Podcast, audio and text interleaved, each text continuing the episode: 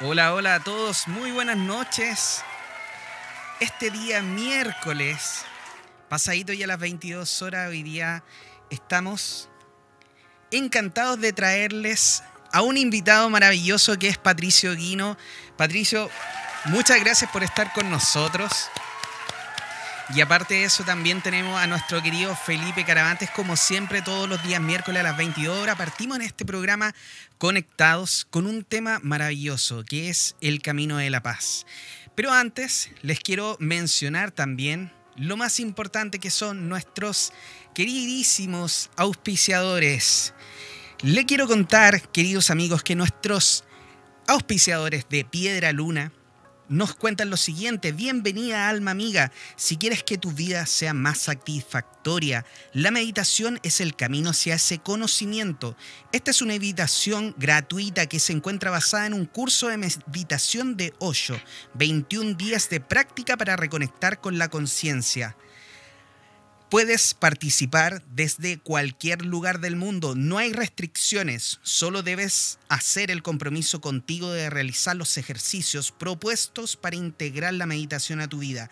El curso comienza el primero de agosto. Para participar solo debes pinchar en el link que se encuentra en la fanpage de Mística Radio y agregarás automáticamente al grupo de WhatsApp maravilloso este 21 días de práctica totalmente gratuita que nos entrega a nuestros amigos de Piedra Luna Mágica. Muchísimas gracias. Y también quiero contarles, queridos amigos, que tenemos a nuestro maestro Felipe Caravantes, orientador y formador en el desarrollo de la persona. Gestiona tu personalidad a través de la sabiduría de los números. Felipe Caravantes Bernal en Facebook, en Instagram como caravantes.felipe. Y luego también tenemos el eh, correo electrónico, que Felipe, si tú me lo puedes eh, recordar, por favor, es Felipe Caravantes 6. Así es, Felipe Caravantes 6 arroba, gmail.com. Arroba gmail.com. Muy bien, muchas gracias Felipe por recordármelo. también, como siempre, Estoy aquí disponible para ustedes, Juan Pablo Loaiza, terapeuta holístico, Reiki, sanación astral cuántica, tarot terapéutico 8. Puede visitarme en la página juanpabloloaiza.cl, en mi número de teléfono que aparece en pantalla y por supuesto en las redes sociales. Y como no, les quiero comentar, queridos amigos, que hoy día la persona que está aquí con nosotros, Patricio Guino, un gran, gran amigo ya de harto tiempo, Nacido en Japón, padre de Japón, eh, padre japonés, perdón, y de madre chilena. Ha practicado Aikido hace más de 30 años, siendo ya cuarto dan de Aikido. Además, es terapeuta en Chiatsu, Teta Healing y especialista en runas. Muy bienvenido, querido Patricio Oguino. Ahí a Patricio lo puede encontrar en su Instagram que aparece en pantalla, arroba Patricio Ogino. ¿Cómo estás, Patito? Bien, pues aquí estamos. Estamos bien los 33. Aprovecha de saludar a toda la gente que nos está viendo el día de hoy. Bueno, un gran saludo a todos. Gracias por la presentación. Gracias, Felipe y JP, por invitarme. Eh, un día de hombres. No está nada malo. de todo, pero, pero espiritual. Eh, sí, saludo a todos mis, a mis amigos, amigas, mis familiares, claramente a, a mis alumnos terapeutas, a mis pacientes también, y bueno, y a todos los amigos de la comunidad que todos quieren estar en el despertar de la conciencia, un mensaje de tranquilidad y de paz, porque todo lo que estamos viendo hoy día eh, tiene un sentido, ¿no? El sentido es como encontrarse a sí mismo. Así que muchas gracias. Y me faltó decir, también JP se me olvidó decirte que además soy profesión geólogo, estudié en la Universidad Católica del Norte y fui minero durante 14 años, así que también saludo a todos los mineros que están ahí trabajando eh, lejos de su familia y que quizás también están pensando cómo replantearse la vida y, les cuesta, ¿no? Esta cosa tan dura de ser minero también. Y que están sacando. Para todos los mineros. Sí, efectivamente. Un gran aplauso para todos los mineros. Y que están sacando un poco la cara también por Chile, porque la minería ha seguido su curso en este tiempo tan difícil para todos. Ha seguido su curso en este último tiempo y ha seguido ahí estando constantemente produciendo también para, para nosotros mismos que somos, en este caso, eh, que nos, nos eh, no nutrimos de todos estos minerales que sale y bueno, el país obviamente es como un sueldo para el país, como se le dice. Así que muchas gracias a todas las personas. Felipe, querido Felipe, si tú te quieres por favor saludar a todas las personas también, como siempre, nuestro queridísimo Felipe Caravante, aquí está en Gloria y Majestad, en su nuevo set. Sí, pues aquí estoy con mis dos pizarras, oye, donde yo vivo casi en este lugar, acá haciendo clases. No, no podían eh, faltar las pizarras. Eh, ahí con las pizarras le hicimos. Ahora sí, Felipe se, siente en casa.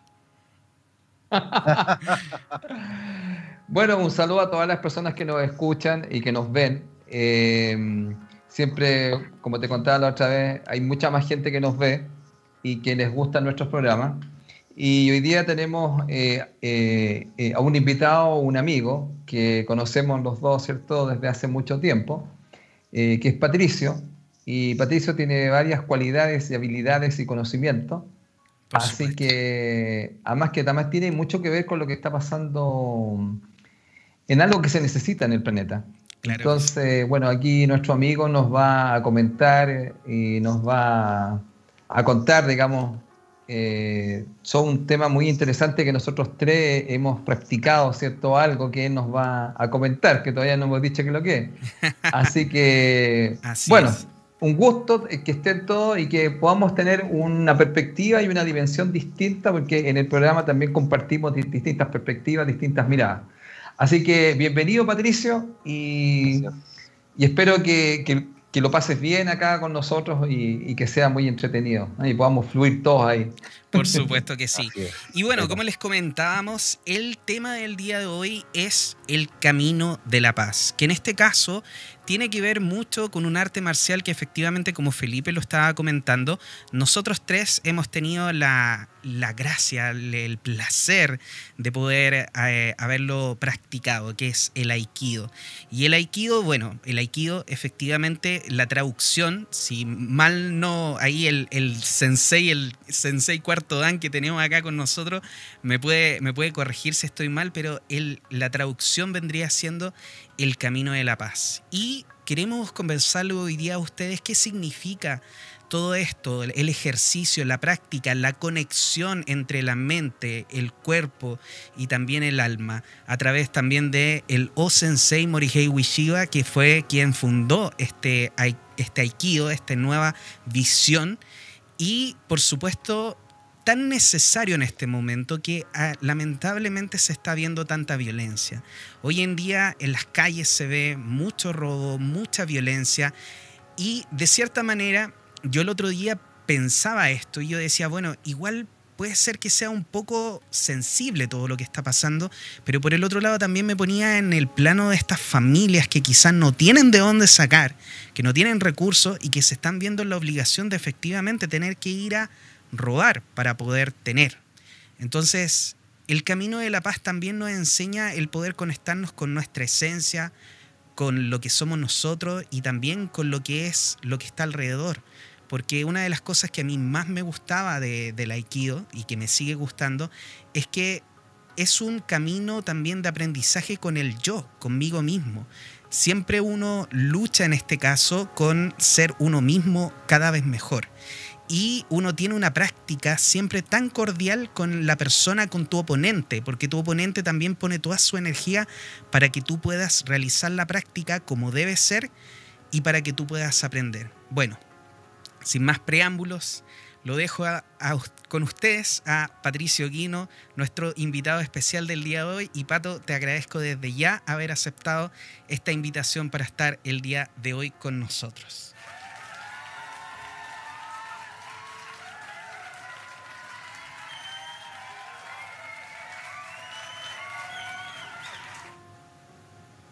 Aplausos, aplausos. bueno, en realidad nosotros a todo el público que está escuchando, eh, nosotros con, con Felipe y con JP no hicimos ninguna pauta y, eso quiero transmitirles además que justamente una de las cosas que enseña el aikido es eh, un poco la improvisación. como estar centrado en uno mismo y permitir que en un estado de vacío del corazón o del alma o de la mente podamos recibir los acontecimientos que suceden afuera, tomarlos, reconocerlos, desviarlos y encauzarlos hacia otra dirección de manera que ni el que lo, ni el que lo ejecutó ni el que recibe sean dañados.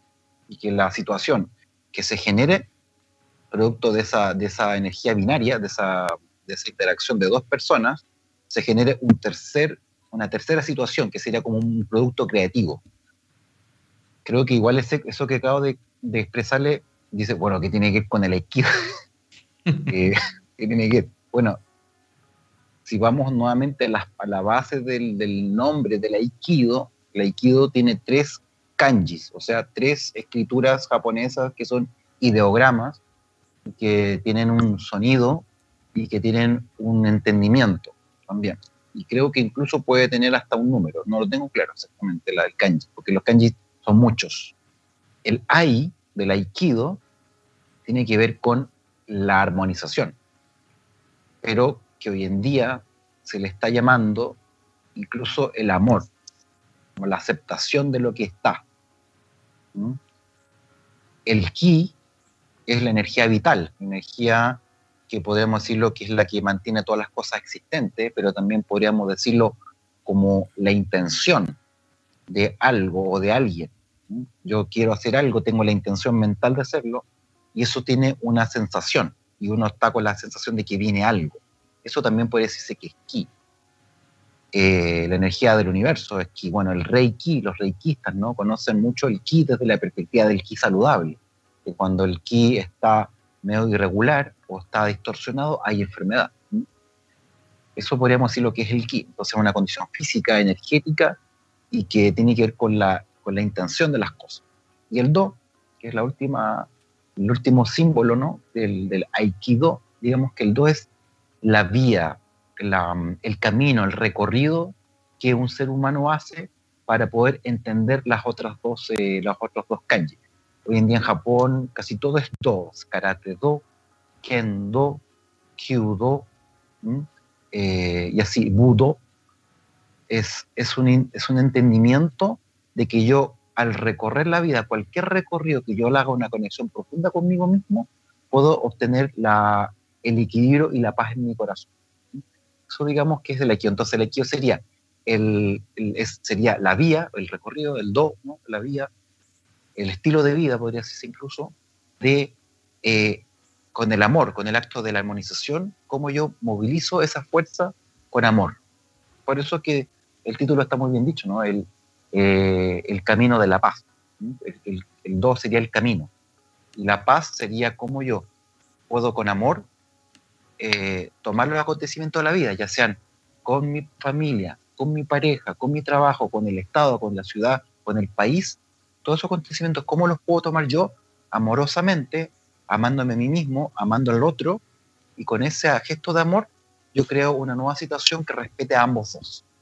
Digamos que eso es como un poco el, el entendimiento que hoy día llegó a eso, porque cuando yo tenía, cuando yo entré tenía 15 años, yo tengo 46, ¿verdad? Entonces, eh, claro, yo, y el aikido para mí era un, una técnica marcial. O sea, era, era, yo quería, por favor, hacer movimiento físico, conectarme con, con, la nación donde yo nací, que es Japón.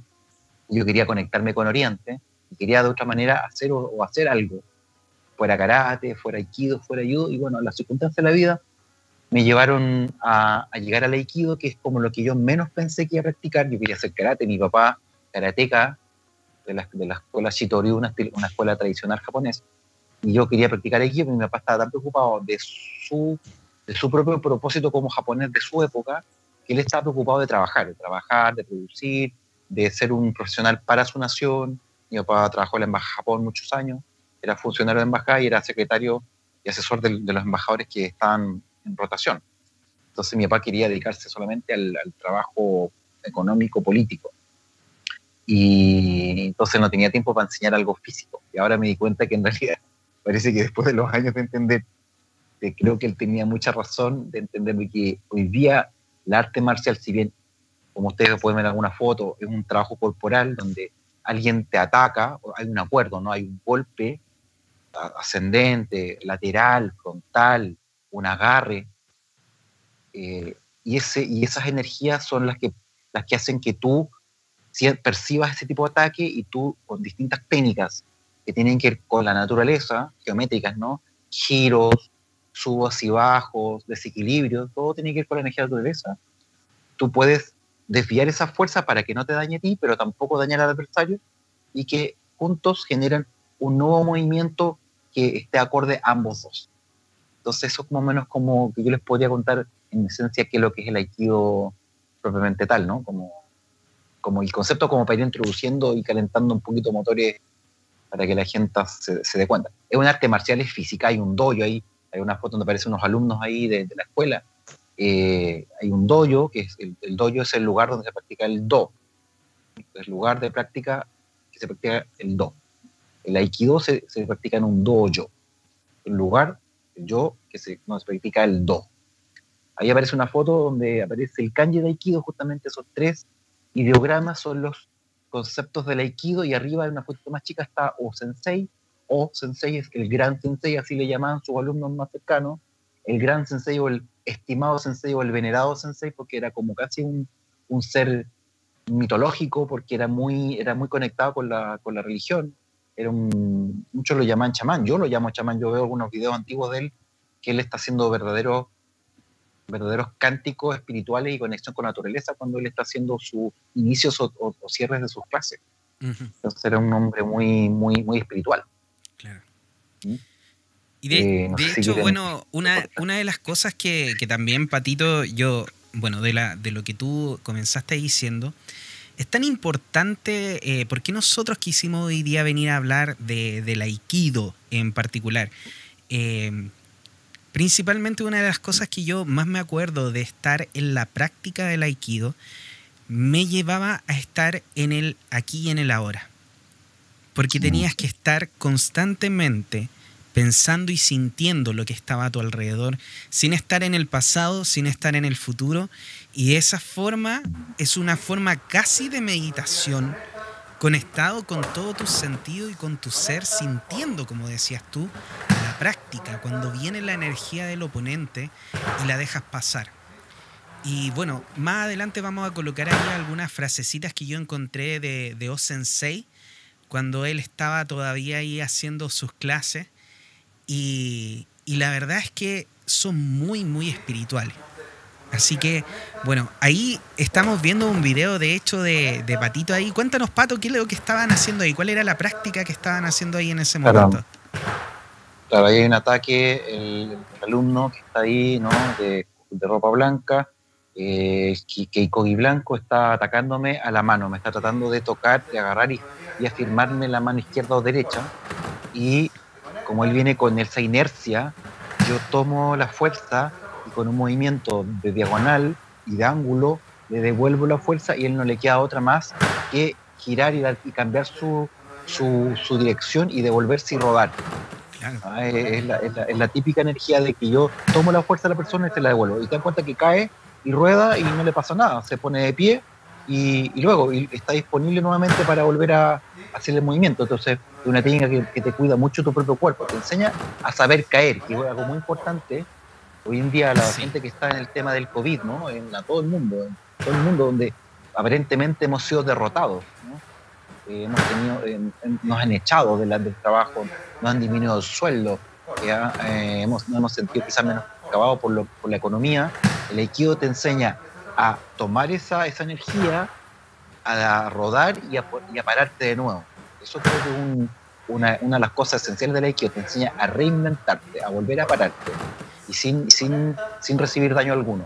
Exactamente, y esa es una de las cosas bellas que estamos viendo acá en la práctica, porque, bueno, a los ojos de, de, lo, de poco entrenado en realidad, no en el arte del aikido, sino que en el tema de la, de la energía, claro, lo que vemos acá es una persona que va hacia el suelo, pero tú cuando te pasa esto, cuando tú tienes, eh, estás demasiado eh, cuadrado en tu posición, tú cuando caes literalmente en cualquiera de esos movimientos te puede hacer mucho daño eh, Pato. De hecho, en algunas veces en el doyo, cuando venía gente nueva, había que enseñarle a caer, que era lo principal.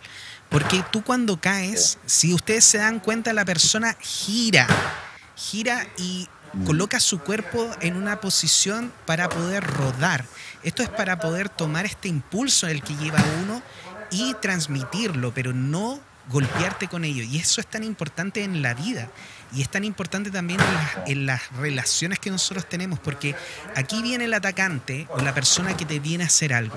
Y en vez de tú ponerte enfrente a él y atacarlo de vuelta, que de hecho O Sensei tenía un dicho que a mí me encantaba, que él mostraba esto, decía, cuando hay dos eh, fuentes de agua, dos ríos que se juntan y chocan, el agua se va a desbordar por todos lados y va a haber una, una inundación. Pero tú cuando tomas estas dos corrientes de agua y las juntas hacia una misma dirección, el agua se va a juntar y va a fluir. En este caso, si nosotros lo tomamos hacia, hacia la vida nuestra, la vida diaria, efectivamente podemos ver cómo cuando vienen estas personas o vienen esta energía en contra de nosotros, tenemos la opción de ponernos enfrente de ellos, de esta energía, y de combatirla, de, que esta energía se sobre, se salga, eh, que haya una pelea. Y de hecho Sensei decía que para que haya una pelea necesitaba dos personas. Por eso el aikido utiliza mucho la técnica del vacío, de que cuando alguien te viene a atacar tú simplemente no estás ahí, das un paso hacia el lado y la persona pasa con su energía. Y esto yo lo he aplicado en mi vida porque efectivamente tú cuando ves que alguien te quiere hacer algo, tienes la opción de quedarte ahí, esperar el golpe y tratar de golpear tan fuerte tú también hacia el otro lado o también puedes dar, tener la opción de hacer tu lado y dejar que la energía pase. Y evitar en este caso lo que es como la confrontación. Así es. Sí, así es. Muy bien dicho lo que ocupaste mucho mejores palabras que yo para escribirlo. Muchas gracias. Claro, eh, para eso estamos, Paquito, para eso estamos. sí. Bueno, oye, oye, oye, Patricio, yo también quería hacer un comentario. Si, lo que pasa que, mira, cuando yo empecé a practicar eh, el aikido, eh, una de las cosas que me llamó la atención, fíjate Patricio, tiene que ver con el tema de caerse. Entonces, la gente, yo me acuerdo que el maestro que a mí me enseñó, me explicó una de las cosas básicas que uno le tiene miedo a caerse en la vida o a fallar. Entonces, lo primero que te enseñan, por lo menos a mí, era tirarte al suelo, que es caerte, pero la gracia, lo maravilloso de esto es que tú te levantas, es fluir, tú te lanzas y te levantas. Entonces, muchas cosas que tienen que ver con la vida tienen que ver con el tema de que, de que la gente puede caerse o le puede pasar alguna situación como una adversidad, pero se puede levantar de ella. Entonces, para mí eso es un concepto como de resiliencia, una resiliencia como espiritual, porque te está mostrando en el fondo que la vida muchas veces te podría lanzar, ¿cierto? Y entonces, ¿cómo vas a fluir cuando ocurra eso? ¿Cómo vas a encauzar la energía para volverte a levantar? Entonces, yo me recuerdo puntualmente de eso, que una de las primeras partes que, más trabajé durante varios meses era este tema de cuando te lanzan, tú te caes y te levantas. Ahora la idea era cada vez fluir y sin golpearte, porque bueno, tú lo tienes claro como maestro, porque yo fui un discípulo nomás ahí, nomás, y yo estuve un año y medio practicando este arte marcial, que es un arte bastante refinada. Yo creo que es una de las artes yo que he practicado más refinada y una de las cosas importantes no es ocupar tanto la fuerza, sino que es fluir con la energía y ahí sí que es otra cosa. Ese manejo del ki, de lo que tú estás hablando, de poder sentir, de moverse. Pero yo quiero, quiero manifestar esto porque para mí me quedó dando vuelta mucho y un último concepto que a mí me quedó también era el concepto de la esfera. Para mí era cuando a ti te lanzaban, tú te convertías en una esfera, entonces rodabas y fluías. Y cuando uno no lo hacía bien, se golpeaba el codo, la cabeza, entonces encontraba genial esto del fluir. ¿ah? Entonces, cuando te lanzan, tú fluyes como una esfera y te levanta. Entonces, yo te digo, me, me, acuerdo siempre de eso, porque a veces uno, para mí, el no fluir tiene que ver con la resistencia. Nosotros muchas veces nos resistimos. Entonces, ese tema de la aceptación de lo que conversábamos tras bambalinas, antes, antes de comenzar el programa que estábamos conversando con Patricia, ella, hay un tema mucho con la aceptación, con la no resistencia, con el fluir. Entonces yo encontraba genial este arte marcial llevando a conceptos tan profundos pero llevándolo a lo físico, Patricio. E, e, ese sería, digamos, mi comentario porque tengo, tengo muy buenos recuerdos y también eh, encontré que es una arte, como te vuelvo a decir, muy refinada el aikido. Muy buena, muy buena acotación, Felipe, porque quizás para que la gente entienda qué tiene que ver el, el aikido o la corporalidad con la vida diaria, bueno, vamos a ponerlo en la parte más científica. Digamos que se han hecho estudios científicos que dicen que la, el movimiento corporal, las distintas formas de movimiento corporal, activan áreas neuronales sobre cómo uno percibe el entorno. ¿sí? Entre, menos, entre menos me movilice, tengo menos capacidad de percibir mi entorno. Mm. Genial, genial, genial eso. Entonces, entre, entre, más movilizo mi cuerpo, entre, entre más direcciones muevo con mis brazos, más, mm. Más ángulos muevo con mis ojos, más movimientos rotacionales de esferas, como que tú dices, y que mi cuerpo las pueda entender, eso mismo físicamente en el tatami se traduce en una capacidad de ver en 360 grados mm. en la vida. Qué excelente, oye, qué bueno, que eso no lo tenía idea para nada. Gracias Patricia por compartirlo, súper bueno. Sí, y hay algunos instructores eh, de, otras técnicas corporales que están empezando a hablar sobre repracticar movimientos tipo animalísticos, es decir, empezar a reproducir el movimiento de un, de lagarto, el movimiento de un caballo, porque eso en el fondo nos transmite la misma forma de ese animal. O sea, el caballo es versátil, ágil, entonces uno se empieza a movilizar como el caballo, qué sé yo, la, la, lagartija se desliza rápidamente por el suelo, entonces en el fondo es ese concepto. El aikido ocupa más, más que de animales, ocupa principios más desde la naturaleza, desde la geología, por decirlo, y ahora ya conecto la geología, ¿no? Desde el movimiento de un torbellino. Sí, sí. ¿no? ¿cierto? O sea, decir, ah, el movimiento giratorio de un torbellino, y Osensei en algunos libros dice que uno tiene que moverse y girar como un, como un huracán. ¿ah? Pero en el fondo todo el mundo sabe que el huracán es, es una espiral que absorbe y que empuja, dependiendo de dónde estés. ¿Sí? Tú, estás, tú estás muy cerca del, del torbellino, el torbellino te chupa o te empuja. Em, también se le llama que uno tiene que ser estable y sólido como una montaña. Claro. ¿Mm? Ese es otro concepto ¿no? del aikido. Eh, también no tiene que ser eh, dúctil como un junco o como un bambú, flexible. ¿Mm? Y así, hay distintos entendimientos. Pero ahora que me acaba de decir otra vez de la esfera, Felipe, se dice también que el mismo kanji tiene la equivalencia de, de forma geométrica. Por ejemplo, el ai, que es justamente esto del amor, el amor, ¿no? Hablamos del amor o de, la, o de la, si se dan cuenta, amor y armonía, le ponemos amor a, la, R es armó, ¿no? Armonía. Digamos que el, amor se le llamaría a la esencia de la esfera. En las clases de Osensei, en algunos libros, Osensei pone ahí y al lado pone un círculo, una esfera. En el fondo, mm. el amor es como algo, es una esfera que rodea todo. Digamos que la esfera es algo que rodea todo. Genial. El ki, el ki es algo que, que emana, ¿no? que emana, que, que tiene fuerza, como le dije, la intención, ¿cierto? Claro. Es algo que se emana, que tiene una dirección. O sea, yo, yo tengo ki porque estoy observando que voy a tener que avanzar. Entonces el ki es equivalente a un triángulo. Ah, perfecto. Oye, qué genial. Ya. Que tiene, Que, tiene una, una punta. Claro. De hecho, en el Aikido, si ustedes se acuerdan, Felipe y JP, una de las principales posturas, que ahí quizás se puede ver un poco, Sensei Shiva tiene el pie en un, en un lado y el otro pie en T, y ese se llama Sankaku. San es tres, Kaku lados. O sea, es la posición triangular del Aikido, que es la, la del Aikido, no la de no de las artes marciales. Otras artes marciales tienen posturas más cuadradas. Sí. Entonces, diríamos, el AI sería la esfera, el Ki sería, bueno, en 3D, ¿no? En, en, en, en 2D sería el círculo, en 3D sería la esfera, en, un, en 2D sería la pirámide, o sea, el, el triángulo, en 3D la pirámide. Exactamente. Y, y luego el Do, que sería como lo, lo, estable, lo concreto, lo sólido, que sería el cuadrado o el cubo. Entonces, tenemos ah, el, do, el Do sería el, cuadrado. Cuadrado, exactamente, el cubo, la, lo sólido, lo consistente.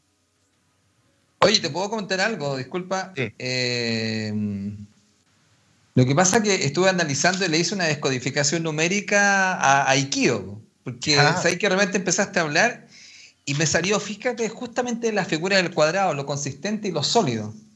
Entonces, lo que hablaba desde la descodificación numérica, habla, digamos, de que, por un lado, representa acá todo lo que es, mira, te lo voy a decir así, representa la tierra, Aikido representaría la tierra, pero también como la estabilidad, pero también como la calma y también la neutralidad. Entonces me llamó la atención porque dije, wow, si yo le hiciera una lectura que tú y yo conocemos desde la India, esto se llamaría la mente neutral.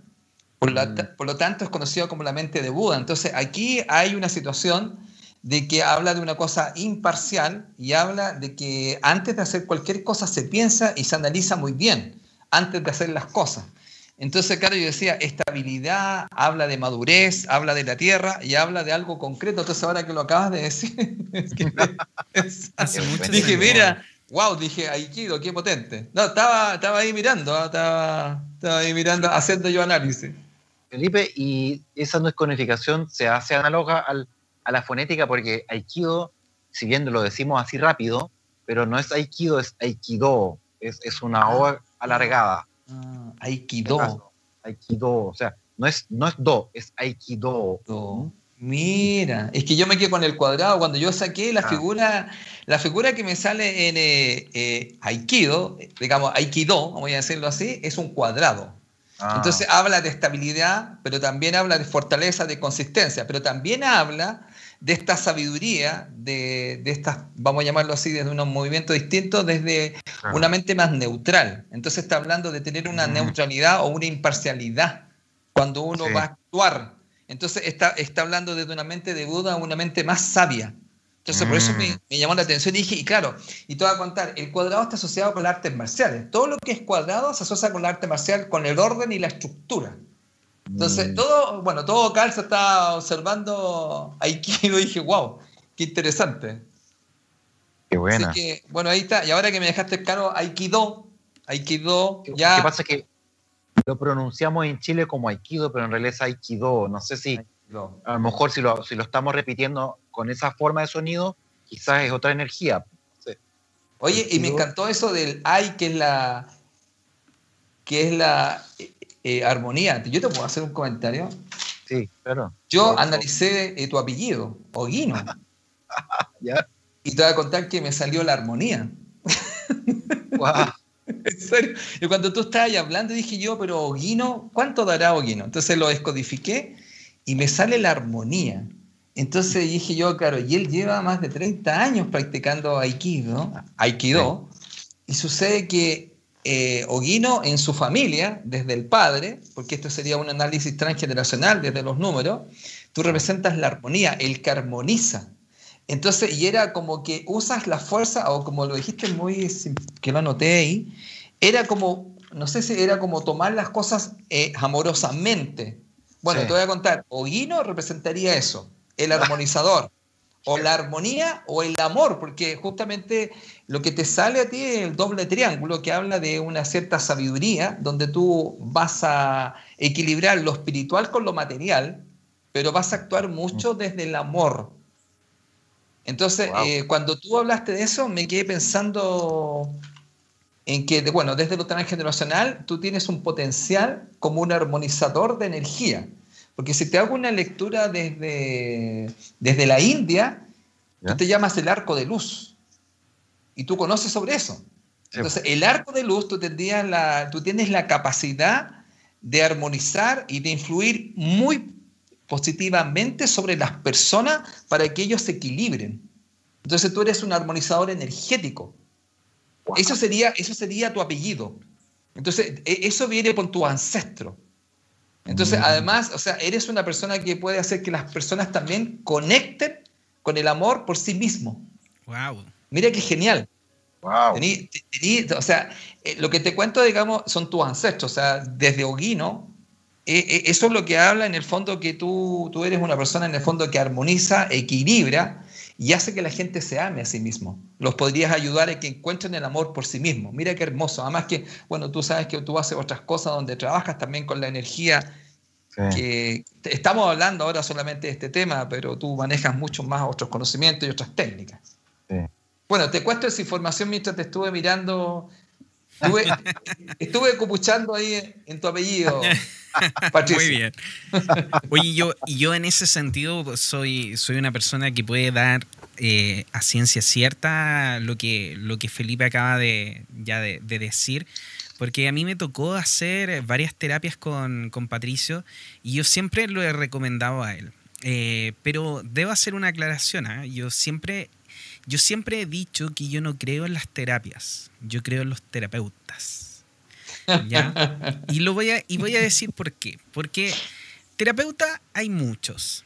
Y, eh, por ejemplo, yo puedo ir a hacerme, en el caso mío, puedo ir a hacerme una sesión de Reiki con una persona y hay muchas personas que me han dicho, no, yo me he hecho Reiki, sabes que no sentí ni una cuestión, no, no sentí, o no, sabes que la maestra de Reiki me dijo que era la única que Dios la había llamado y que ella era la única que le podía sacar esta cosa a mi hija, pero tenía que hacerme 10 sesiones y cada una valía 50 lucas, no sé. Estoy inventando, ¿ya? Estoy extrapolando, exagerando algunas cosas que, que realmente pasaron, pero es así.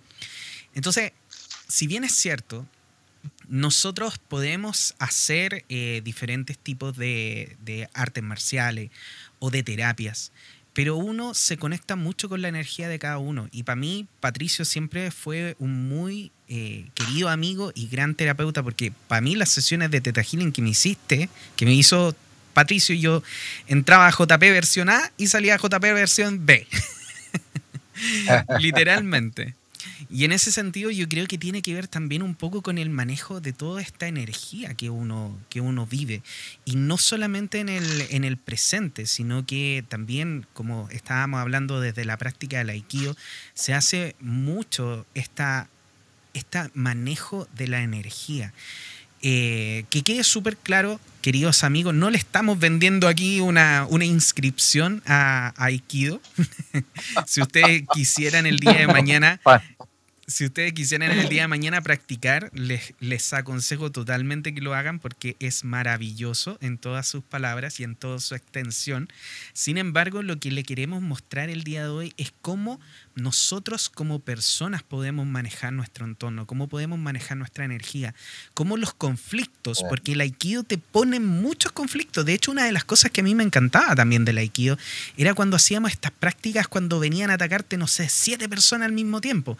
Y era regular en la práctica. Y era cuando tú te veías así como que tú tienes una visión y en esos momentos la visión se te acortaba así, literalmente, era como que estaba, mirando como a través del, del, hoyito de una aguja. Porque en ese momento, cuando tú estabas trabajando con esa energía y tratando de estar con todos tus sentidos puestos ahí, era súper complicado, pero era un ejercicio gigante, muy bueno, y que yo lo recomiendo en la práctica diaria de ustedes, el estar presente, el sentir las energías alrededor de ustedes, el sentir lo que está pasando, las energías que vienen, las energías que van y cómo trabajar con ellas. Por eso el Aikido hoy día nosotros lo pusimos como tema muy importante.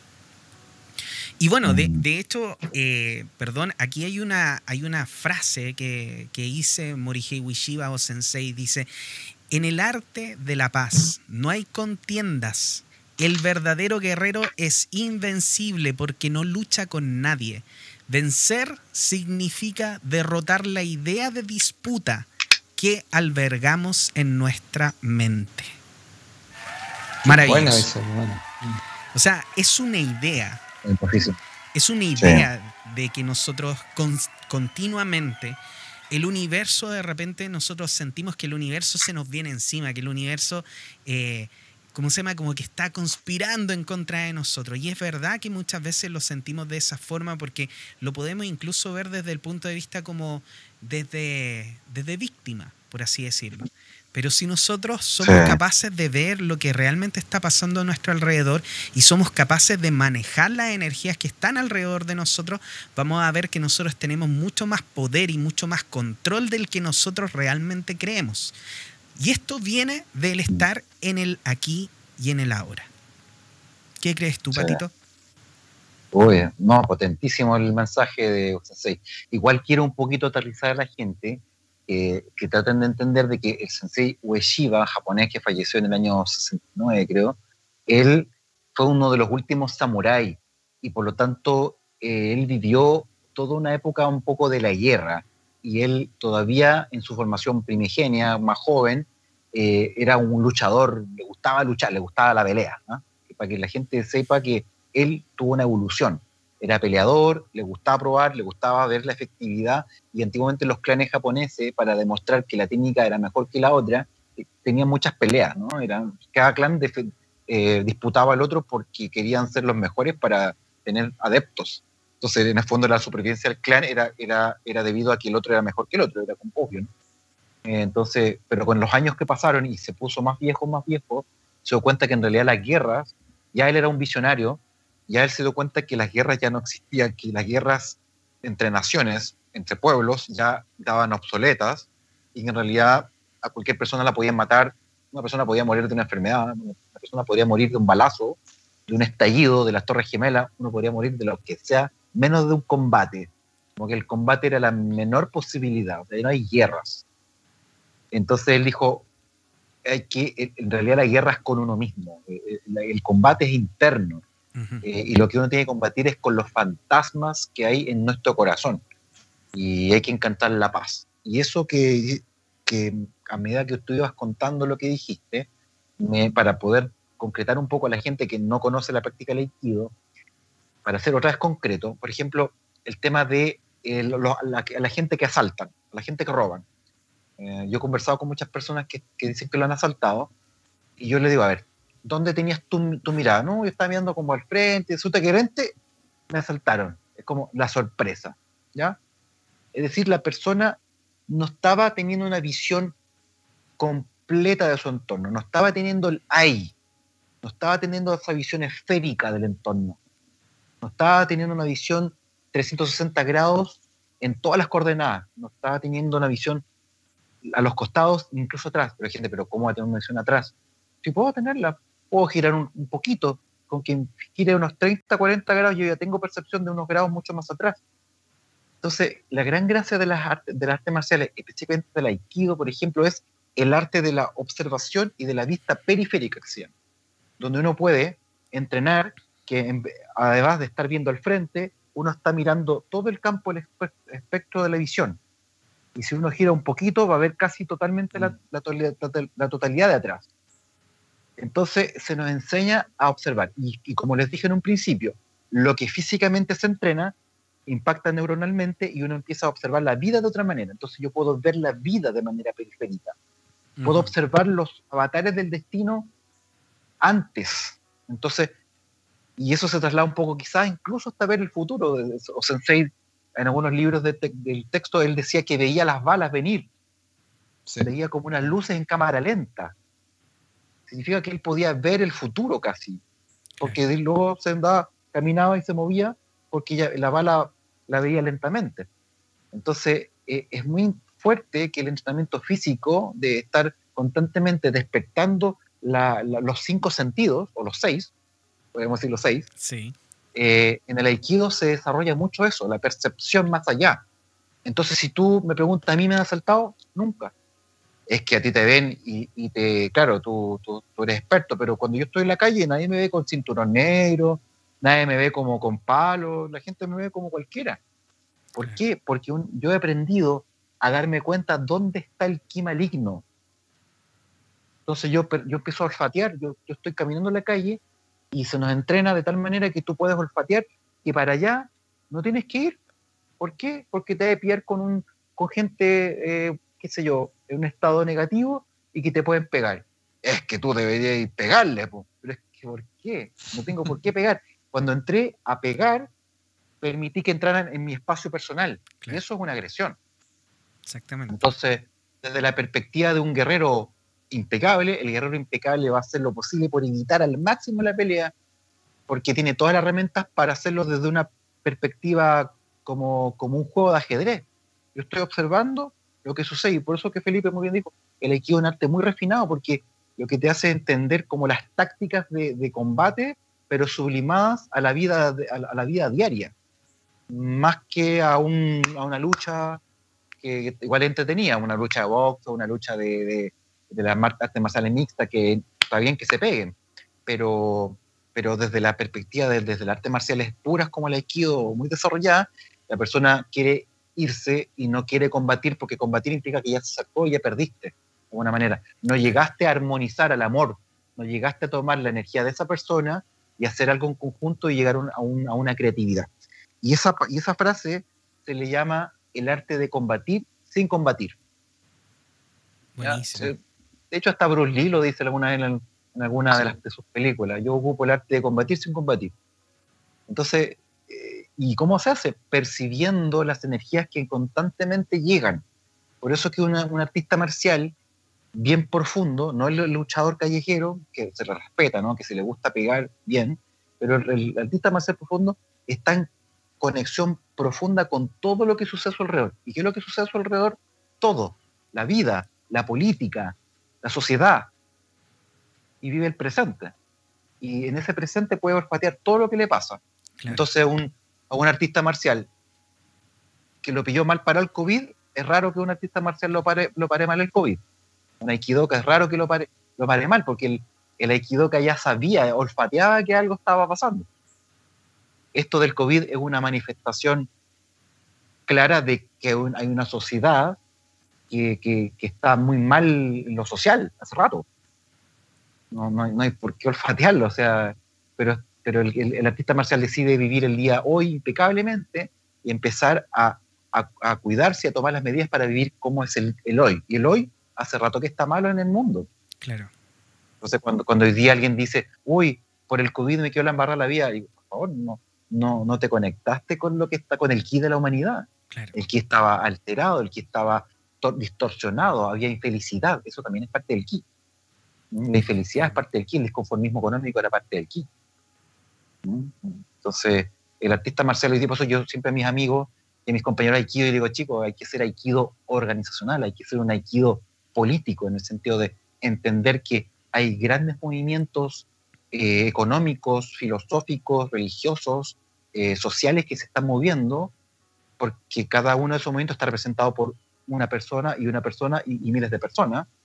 Cada una tiene una forma de ver la vida y por lo tanto es una fuerza que hay que ver y que hay que organizar y hay que saber usar. Exactamente. Creo que esa es la gran, la gran energía del Aikido hoy. Para mí, por lo menos, es así. Y una de las cosas, Patito, que tú, que tú mencionaste ahora y que yo le encuentro mucho sentido, es el tema de, del estar presente, del mirar en 360 grados. Y, y, si nosotros lo llevamos a la vida cotidiana de las personas, eso es estar, como les decíamos, en el aquí y en el ahora. Y muchas veces, yo creo que ustedes lo han escuchado 10.000 veces y probablemente 100 de esas veces ha sido de nuestras bocas. Pero eh, para que veamos lo importante que realmente tiene el estar presente en el día de hoy. Hay que recordar que mañana de nuevo va a ser hoy y el mañana va a seguir siendo siempre mañana y el pasado o el ayer va a seguir siendo, siempre siendo ayer. Mañana va a seguir siendo hoy. En este caso, nosotros cuando estemos viviendo, siempre estamos viviendo en el hoy. Nunca estamos viviendo en el mañana. El mañana está en el futuro, por así decirlo. Y en el futuro nosotros tenemos poco poder y en el pasado menos todavía. No podemos cambiar muchas cosas de las que pasaron. Podemos tratar de enmendar el camino, pero ¿dónde realmente nosotros tenemos el poder? En el aquí y en el ahora. Aquí es donde nosotros podemos cambiar las cosas, podemos cambiar nuestros paradigmas, podemos decir el día de hoy, como Pato está diciendo, bueno, que no te pare, mm, que no te pille mal parado una situación, ya sea esto de, del bicho, este que anda, o cualquier otra situación. Porque efectivamente tú cuando te empiezas a conectar, con lo que sucede alrededor tuyo, con tus cinco sentidos, cuando estás presente en el aquí y en el ahora, dejando de gastar tu poder, porque ojo, cuando tú estás invirtiendo tu poder en el presente, cuando tú estás muy preocupado de lo que puede pasar, estás colocando todo tu poder en el presente, o sea, perdón, en el futuro. Y cuando tú estás demasiado cargado con cosas que han pasado en tu pasado, tu poder está invertido en el pasado. Y cuando tú quieres hacer algo en el aquí y en el ahora, o sea, hoy, no tienes poder, porque está totalmente invertido o en el futuro o en el pasado. Por eso es tan importante trabajar y educar nuestra mente para poder limpiar las cosas del pasado y dejarlas ir, agradecer y dejarlas ir. Y si necesitas ayuda con eso, hay terapeutas maravillosos como Patricio Quino, como Felipe Caravantes, como yo, que te podemos ayudar en los procesos de soltar esta energía que tú puedes tener todavía tomada desde el pasado. Cuando tú todavía tienes tu poder invertido ahí en el pasado, cuando todavía no logras soltarlo para poder vivir hoy día con tu poder. Y esto queridos amigos, se trata solamente de soltar las cosas del pasado, de perdonar, de agradecer. Y hay que recordar que el perdón nunca se hacia el otro. El perdón siempre al quien le va a resultar más y a quien le va a ser más beneficioso es a usted mismo. Cuando usted logra perdonar de verdad, empieza a recuperar poder. Y cuando empieza a recuperar poder, las cosas en la vida le empiezan a resultar mejor porque empieza a hacerlo desde el poder que tiene. El vivir, el aquí y el ahora. Tiene esa magia. La magia de poder cambiar las cosas que van a suceder en el futuro. Por eso nosotros hoy día le estamos diciendo, vivan aquí, en el aquí y en el ahora. Y como decía Patito, si voy para ese camino y siento que no tengo que ir, adivine qué, pues. Ese es su percepción extrasensorial, su tercer ojo, su glándula pineal, su alma que le está diciendo no vayas para allá. La diferencia está en que nosotros hemos aprendido muchas veces a la mala a hacerle caso. ¿Cierto? Y hoy en día, efectivamente, hacemos caso a esa alma que nos está diciendo no vayas para allá y vamos hacia otro lugar. Eh, bueno, Haciendo un pequeño paréntesis, les voy a aprovechar, queridos amigos, de comentar nuevamente de nuestros auspiciadores como lo son nuestros queridos amigos de Piedra Luna Mágica que nos traen una noticia maravillosa porque tienen este curso de meditación 8 que es totalmente gratuito. Si quieres que tu vida sea más satisfactoria, la meditación puede ser el camino hacia ese conocimiento. Esta es una invitación gratuita que se encuentra basada en un curso de meditación de Osho de 21 días de práctica para reconectar con la conciencia. Mira qué importante, un poco de lo que estamos hablando el día de hoy. Puede participar desde cualquier lugar del mundo, no hay ninguna restricción, solo debes hacer el compromiso contigo de realizar los ejercicios propuestos para integrar la meditación a tu vida. El curso comienza el primero de agosto y para participar solo debes pinchar el link que se encuentra en la fanpage de Mística Radio y te agregarás automáticamente al grupo de WhatsApp. Muchísimas gracias a nuestros queridísimos amigos de Piedra Luna por entregarnos este maravilloso curso. También quiero comentarles acerca de nuestro gran amigo Felipe Caravantes, orientador y formador en el desarrollo de la persona. Gestiona tu personalidad a través de la sabiduría de los números. Lo puedes encontrar en las redes sociales como Felipe Caravantes Bernal en Facebook y en Instagram como caravantes.felipe. Y por supuesto, su querido aquí conductor también de Mística Radio y de Conectado, Juan Pablo Loaiza, terapeuta holístico Sesiones de Reiki también a distancia lo estamos haciendo todo, igual que Felipe, igual que Patito también está haciendo varias sesiones. Ahora nos va a contar todo lo que está haciendo el día de hoy. Sanación astral cuántica, tarot terapéutico 8. Me pueden encontrar en la página juanpabloloaiza.cl, en mi teléfono que aparece en pantalla y en las redes sociales como JP Loaiza Y querido Patito, también te quiero dar el pase para que tú puedas también presentar lo que haces, porque Patricio Guino no es solamente una cara bonita, no es solamente cuarto danta y Kido. Él también es un gran terapeuta, como dijimos el día de hoy. Así que, Patito, por favor, también aprovecha de comentarle a nuestros amigos lo que, lo que haces tú, que es maravilloso.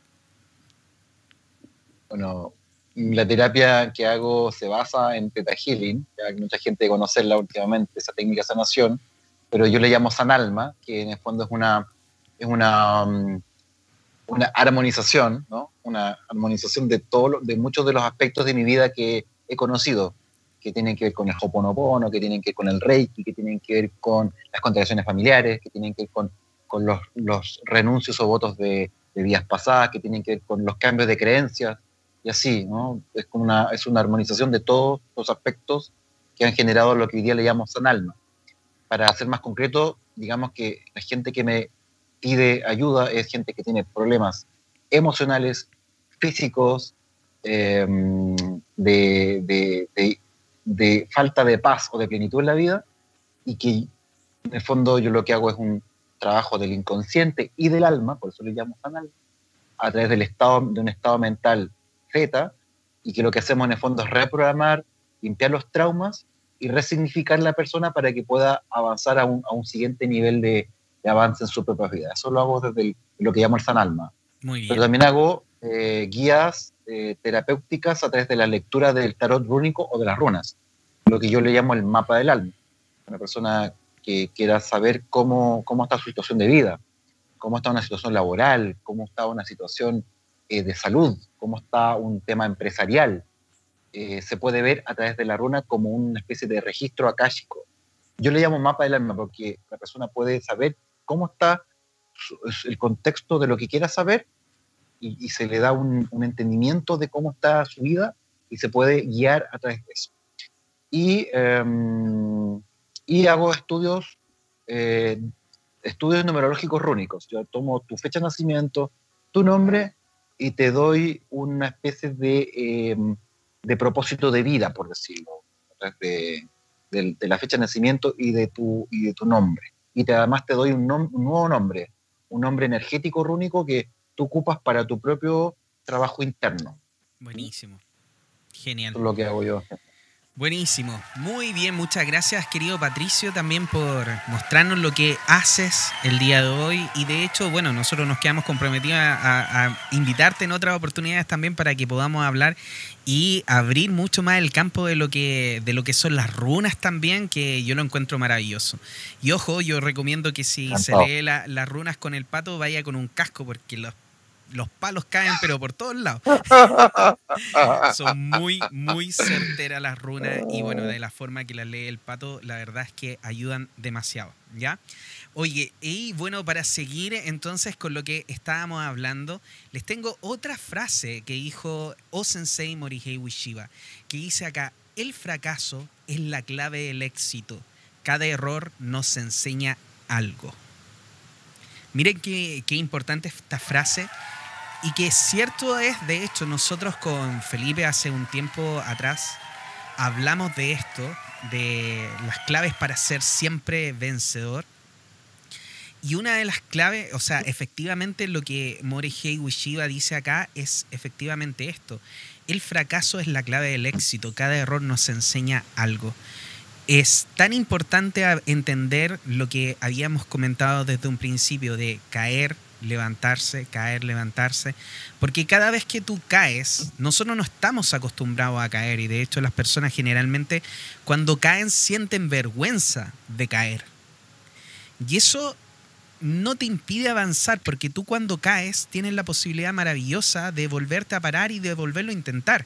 Ahora, si lo haces con vergüenza, si te da angustia, si te da rabia el, el caer, lamentablemente no te está ayudando para tu camino como persona. Tienes que, eh, yo, bueno, esta es mi, mi percepción, pero lo ideal sería abrazar esa caída, dar gracias por haberme caído, aprender de esa caída y volverme a parar con una actitud renovada y obviamente tomando el aprendizaje para que la próxima vez lo pueda hacer mejor. Sí. Eh, bueno, eh, Felipe, ¿quiere hablar algo? Hablo yo. Mira, estaba mirando, me quedé pensando en algo, ¿eh?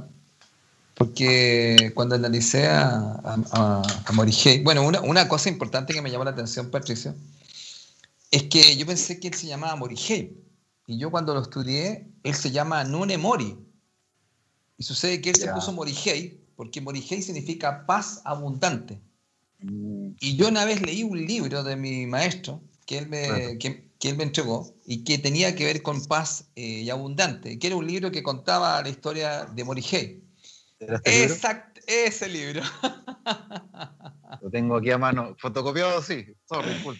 Claro, ese libro yo lo, yo lo tengo y sucede que, claro, yo no, yo no tenía idea que él se llamaba Nune Mori. Bueno, estuve mirando algo porque siempre estoy un poco mirando cuando encuentro personas muy interesantes. Eh, veo un poco los caminos, los recorridos que tienen, ¿ah? que tienen. ¿ah? Y hay una cosa que, que, hablamos nosotros acá en el programa Conectados, que tiene que ver un poco con el entrenamiento. Yo explico en mis clases eh, a mis estudiantes que se tienen que convertir en maestros de su mente. Pero para convertirse en un maestro de su mente es necesario entrenar, como todas las cosas. Por ejemplo, un entrenamiento se llamaría la autoobservación. Entonces, ¿qué es lo que pasa? Que un poco lo que está hablando también es Juan Pablo, ¿no? Del tema, digamos, de estar eh, observando cómo uno está procesando la información en este momento. Entonces, me quedé pensando en algo muy importante. Fíjate que, bueno, Nune Mori o Morihei Wachiba aparece acá con un código puntualmente que habla de la autodisciplina, que yo encuentro que es tremendamente importante. ¿eh? Entonces, mm, yo siempre pensé, fíjate, yo he practicado varias eh, eh, artes marciales y siempre he encontrado que, mm, que la autodisciplina es muy importante. ¿ah?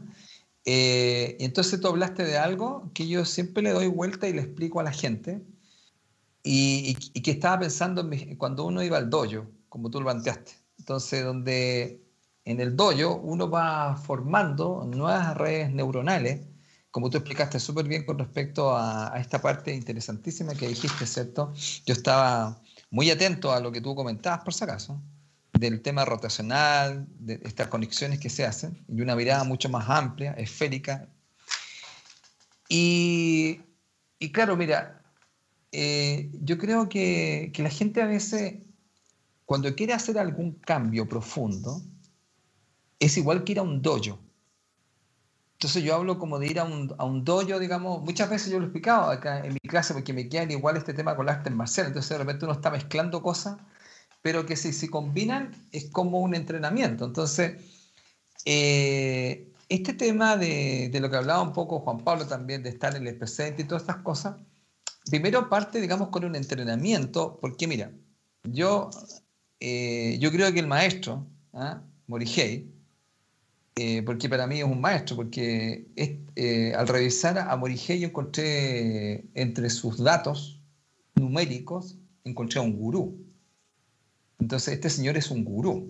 O sea, él tiene, una, él tiene un talento y una capacidad de ser un gurú. Y un gurú, digamos, desde la palabra en sánscrito, son personas que parten de la gente de la oscuridad y la llevan a la luz, o también se llaman los disipadores de oscuridad. Entonces, este ser, según lo que tiene él, como un don que él tiene, él en algún momento de su vida podría ir conectado con la energía universal o con la fuente creadora. Entonces yo cuando leí el libro Paz eh, y Abundante encontré muchas cosas súper interesantes donde este hombre estaba conectado con algo más y había dejado de ser para mí casi humano, era sobrehumano. Porque hay una historia y unas cosas impresionantes donde él tomaba esa, no sé cómo llamarle, el sable, la vara, y tomaban a los tipos que trataban que lo movía y él decía que estaba conectado con otra energía. Entonces eh, no era un tema de fuerza física, este hombre estaba conectado con algo más. Entonces yo siempre pensé que esta arte es un arte espiritual, por eso te dije que es un arte tremendamente refinada. De lo que yo más había estudiado yo lo encontré tremendamente refinada. Entonces, ¿a qué voy con esto? Que, que yo creo que todo lo que tú explicaste ahora, este entrenamiento y todas estas cosas que hizo, tiene que ver también mucho que la gente a veces, fíjate, no tiene claro que cuando uno tiene ciertos pensamientos que son recurrentes, eso eh, va a generar eh, lo que se llama una emoción, que es un chorro de energía. Eso químico va al cuerpo. Entonces se vuelve una, el cuerpo, el cuerpo se vuelve adicto a cierto tipo de pensamiento que va combinado con una emoción que genera, que genera una energía química que me hace que yo quiera constantemente esa dosis. Entonces, si tú quieres salir de ese ciclo, ¿Por qué no puedo salir de ahí? Porque mi cuerpo es adicto a ese tipo de pensamiento. Entonces, cuando se genera esa emoción, que es esta carga bioquímica, por llamarlo así, genera que el cuerpo se vuelva adicto. Entonces, para poder salir de ahí, sería necesario un entrenamiento. Como cuando uno va al dojo, ¿te acuerdas? Uno iba al dojo y uno entraba y se entregaba al trabajo que tenía que hacer ahí. Porque tú, tú lo tienes más caro que yo, o sea, el entrenamiento de poder, de poder caer bien y levantarse y todas estas cosas es un entrenamiento donde tú dijiste muy bien, el cuerpo, la mente se va todo uniendo con el espíritu y se da una situación muy especial, porque cuando uno va logrando otros niveles, se sorprende de lo que hacen los, yo miraba a otros discípulos y yo decía, ¿a dónde voy a hacer eso yo? Claro, después uno cuando hace eso, uno queda impresionado, pero eso también es por un entrenamiento. Entonces yo siempre he pensado, fíjate, que por lo menos por la experiencia que yo tengo, yo siempre he recomendado el tema del arte marcial como un tema de como una, no sé si me siguen en la idea de que este entrenamiento que hago a nivel físico también lo podría hacer a, nivel mental. Entonces, este entrenamiento tiene que ver como lo que tú dices, o sea, por ejemplo, cómo voy a hacerlo mejor o cómo voy a hacerlo de la forma que salga más fluido, es con un entrenamiento, porque tú tienes que tener súper claro que tú llegaste a hacer cuarto dan, no fue así nomás. Yo estoy seguro que eso tiene mucho sudor, tiene mucho trabajo y tiene mucho entrenamiento. Entonces, ese mismo entrenamiento, yo creo que el arte marcial, fíjate, sirve para que las personas también empiecen a entrenar algo que es tremendamente importante y que es su mente. Y entender que el cuerpo, cuando a veces no quiere hacer las cosas o es adicto a algo, es porque se volvió adicto a un tipo de pensamiento y necesita una cierta dosis de algo. Entonces, si hacemos un entrenamiento marcial, sería desde lo físico, desde el mundo físico, entrar a un mundo metafísico. Porque yo creo que igual, fíjate, no sé si, si me vas siguiendo con la idea, igual yo creo que hay un entrenamiento espiritual, donde debemos entrar a, digamos, por ejemplo, lo mismo que te decía un poco en la autoobservación, darme cuenta que me voy a resistir o voy a estar en la zona de comodidad, porque también, ¿te, ¿te acuerdas que yo creo que una de las cosas más maravillosas que hace un arte marcial es liberar energía estancada, porque cuando uno salía del dojo, uno se había renovado, uno había liberado un montón de, de, cosas, yo creo que, ¿cierto? Yo creo que eso lo, lo tienes súper claro. Todo lo que hemos practicado artes marciales, por eso hace tan bien, ¿no? no es como tú explicabas muy bien, como tú dices muy bien, no era el tema de ir a pelear, sino que hay un tema de mover la energía. Y esa energía estancada que está, te libera, yo creo que es una verdadera terapia yo para mí pienso que es una terapia, fíjate, y que hemos dejado un poco el cuerpo, porque el cuerpo está unido con la mente. o sea, entonces cuando vamos trabajando con el cuerpo, como tú lo fuiste explicando, también estamos trabajando con nuestra mente.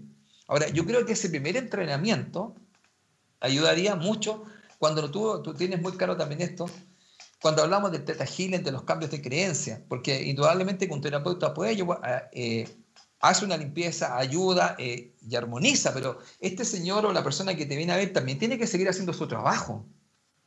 Entonces, y este trabajo, digamos, eh, yo, yo lo que yo veo que creo que para mí el arte marcial te da este entrenamiento para que tú también te vuelvas un maestro de tu mente, pero para eso también se necesita entrenamiento.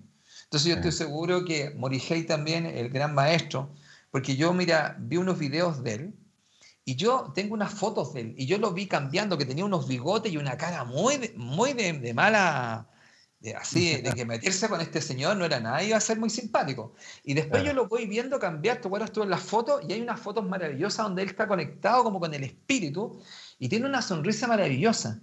Entonces todo este proceso, mira, hoy te están preguntando por ahí, por si acaso, ¿cómo se llama el libro? ¿Cuál? ¿El paso abundante? Claro, el, paso abundante si lo puedes mostrar ahí porque eso fue lo que vi en la, en la pantalla. Paso abundante de John Stevens. Stevens. Ahí voy a poner acá para que lo vean. Paso abundante, exactamente. La, biografía de Morihei Ueshiba. Así es. John Stevens. Un libro muy bonito, muy hermoso. No, súper interesante. Así que bueno, yo dejo el tema de esto que yo creo que también la gente, fíjate, mira, el número 4, nosotros estamos en el 2020, y el número 4 tiene que ver con el mismo nombre que tiene Aikido o, Aikido. Y entonces está hablando de una reestructuración, de un replanteo, pero también de una estructura, también de una autodisciplina, también de la fuerza de voluntad. Entonces eso es necesario porque hay que ordenarse. Y una de las cosas que también te hacen en el arte marcial te enseñan un tema con el orden. Entonces, y te van, eh, entonces yo encuentro que eso es tremendamente importante porque el orden es necesario. Ahora, lo maravilloso de este arte marcial es que hace un orden, pero también hay una flexibilidad. No hay una rigidez ni hay una inflexibilidad. Porque al contrario, yo me acuerdo que había que ser bastante flexible, Patricio, para practicar este arte marcial. O sea, yo me acuerdo que yo tuve varias experiencias religiosas en el dojo. yo también ahí con los sensei uno con, la, con la flexibilidad, con el abrirse, porque era fluir, ¿te acuerdas? No tenía que ser una cosa rígida, tenía, que ser más como un junco. Entonces yo me recuerdo que era impresionante. Cuando uno tenía que hacer algunos movimientos, tú te das cuenta que cuando veía a otra persona haciendo eso, tú sabías el trabajo que había detrás. Sí. Oye, Felipe, y de hecho, de hecho, efectivamente, eh, bueno, yo me acuerdo que alguna vez tú me hablaste del número 4 y me lo explicaste muy bien como, como un cuadrado. Y lo que me decía era efectivamente que uno debía como rodar más que eh, cuando te lanzan como un cuadrado que, uno se, pega.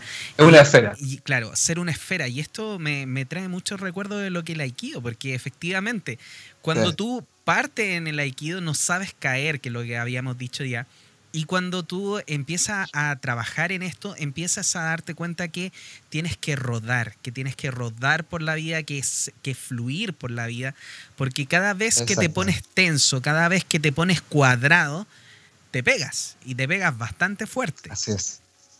Yo me, yo me acuerdo, he tenido, oye, la experiencia de los codos, y la cabeza, si tenéis que meter. Entonces, esa serie, yo siempre pensaba, era, eh, yo lo que entendí con el maestro, cuando yo practiqué, era convertirme en una esfera. Yo cuando ya eh, pude ya fluir mucho más con este arte marcial maravilloso, yo empecé a darme cuenta que yo tenía que ser una esfera. Y yo jugaba después, oye, Patricio, a lanzarme, a, lanzarme y a pararme. Y sabes que después me empezó a gustar para atrás, para adelante, para, el lado. y por un lado, ¿te Por un costado, por el otro costado. Oye, increíble como tú explicaste muy bien. Claro, y fíjate que no me di cuenta, no tenía esa conciencia de cómo indudablemente vaya a formar nuevas conexiones neuronales, porque te vais moviendo por un lado, te has fijado que uno tiene un lado que es más fácil que el otro. Claro. claro. Entonces, claro que tú ahí te vas equilibrando y vas creciendo de hecho, Indudable. de hecho, una de las cosas que, claro, una de las cosas que dicen es que es, bueno, por ejemplo, empezar a lavarse los dientes con, eh, con la mano contraria, cosas así, o escribir con la mano contraria. O sea, si yo soy diestro, puedo empezar a lavarme los dientes con la mano izquierda como para empezar a, trabajar ahí con los dos planos de, de, mi mente, los dos polos y empezar a hacerlo más, más más que conversen, por así decirlo. Oye, queridos amigos, les quiero presentar otra frase más que la tengo aquí en pantalla hace un rato, de Morihei Wishiga que dice, dañar a un oponente es dañarse a sí mismo. Controlar la agresión sin causar daño es el arte de la paz.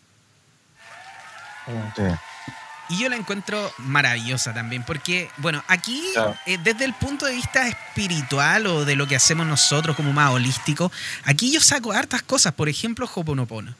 O sea, dañar al oponente es dañarse a sí mismo. Y cuando efectivamente en el, en el día a día las personas eh, te están haciendo o te pasa algo con alguna persona, algún problema o lo que sea, ya lo hemos hablado, son tu espejo, ellos vienen a enseñarte. Y el Hoponopono efectivamente nos enseña en este caso a tomar el 100% de la responsabilidad de lo que pasa en tu alrededor y de saber que efectivamente si yo voy a enfrentar a esta persona, el que me estoy dañando es a mí mismo.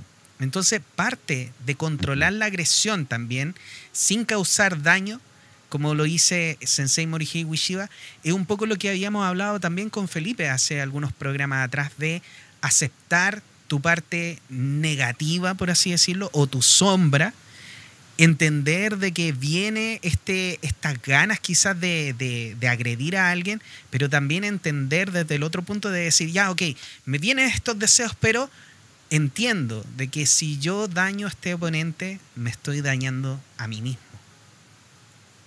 Sí. Bueno, Oye, ahora disculpa, también eh, Morihei tuvo varias combates y, lo, y, cuántas veces lo retaron a duelo, ¿cierto, Patricio? Muchas veces, muchas veces. O sea, por eso le decía yo que él llegó a casi todas las fotos que ustedes ven, casi todas las fotos son, él, él le llama pijito. O sea, como que él ya, digamos, como que él decantó un, proceso, o sea, todas esas frases son procesos de, de un continuo meditación, él se iba a las montañas, hablaba con los dioses, en el fondo no, no es uno que tiene 40 años, no sé si vamos a poder llegar a, a frases tan profundas, ¿no? O sea, quizás sí, ¿no? Pero después de mucho tiempo de, de meditar llegó a, esa, a, esas, a, esas, conclusiones tan profundas, ¿no? De lo que es la vida. Pero es muy importante del el AI, volvemos al AI, que es englobarlo todo. No sé si ustedes saben, pero en algunos estudios psicológicos cuando uno le, a un japonés o a un occidental le dicen que uno plasme el pasado, el presente y el futuro, el occidental lo que hace es poner una esfera en el pasado, una esfera en el presente y una esfera en el futuro, como la lógica, ¿no es cierto?, rectilínea o, euclidiana, pero a los orientales le hacen dibujar el, pasado, presente, futuro eh, con, círculos y el japonés lo que hace, o el oriental es pone una esfera en el medio, una, una esfera mm. afuera y una esfera más afuera. Por lo tanto, nunca ha negado el pasado. O sea, el pasado fue, no, no fue el pasado, fue el, pasado es. El pasado es. parte de mí. El pasado es parte de mí. Por lo tanto, mi, antepasado, siempre están ahí presentes. Oye, entonces sería, claro, al centro estaría el pasado, después el presente. Presente y el futuro afuera. O, sin límite incluso. Ah, perfecto. Oye, genial, genial. Oye, qué buena, qué buena, qué buena. Sí. Súper buena. Qué buena mirada. ¿Por qué, lo, quiero decir? Porque yo vine de un colegio católico, yo estuve 12 años en los Corazones, y durante mucho tiempo se nos inculcaba la información católica, que yo la hacía porque era parte del estudio, pero eh, durante mucho tiempo algo me hacía ruido la, la religión versus Jesucristo, por ejemplo, que, que eran dos imágenes como un poco contradictorias desde lo que yo sentía. Y claro, cuando yo me salí del colegio y me fui a la universidad, todo lo que era catolicismo se me fue, se me olvidó, conocí el aikido, me acerqué más al shintoísmo, a la región japonesa, me acerqué al budismo, al, al hinduismo, me acerqué al taoísmo, me acerqué a otras cosas, pero en el fondo negando el catolicismo pero después con el tiempo me di cuenta de que Jesucristo o, Jesús decía, ama a los otros como a ti mismo. En el fondo está diciendo lo mismo que Ueshiba, es decir, desde el Hoponopono, como tú lo dijiste, Juan Pablo, es que el que está adelante me muestra mi oscuridad. Entonces yo no puedo echarle la culpa al otro de lo que hoy día vivo por mi unión con ese otro. Y en el doyo se ve que tu compañero personifica este demonio con el ataque, ¿no? mucha gente llega al doyo y le llega un golpe y la gente, ¡ay! Me se asusta, ¿no? Siendo que el compañero no, no, tiene maldad, pero el compañero personifica cuál constelación familiar, por decirlo. El, compañero personifica con un golpe, una, una, una, agresión, y él me ayuda a que yo vea mi oscuridad, mi miedo, y mm. pueda empezar a aprender a sortear este miedo con todas esas herramientas que acabamos de hablar, con el orden, con la visión periférica, con la percepción de, los distintos ángulos, con el entendimiento del, desequilibrio, con los giros de los, de los distintos ángulos y así. Entonces, claro, eh, es muy profundo la nación japonesa además, porque si ustedes se dan cuenta, lo que tú dijiste, Felipe, pero es espectacular, buenísimo. Es un doyo, es un doyo virtual, es un doyo mental. ¿ah? Es buenísimo lo que acabas de decir. me encantó, me encantó, me encantó. O sea, ¿Y cuál es el dojo virtual? El dojo tiene orientaciones, tiene coordenadas. Si tú, tú entras a un dojo y todos los dojos tienen, una, tienen coordenadas precisas. La entrada al dojo es, tiene una orientación cardinal. La derecha del dojo tiene otra orientación cardinal, la izquierda tiene otra orientación y el camisa, donde están los kamis, donde están los dioses o donde están los personajes muertos, tienen otra orientación en el fondo.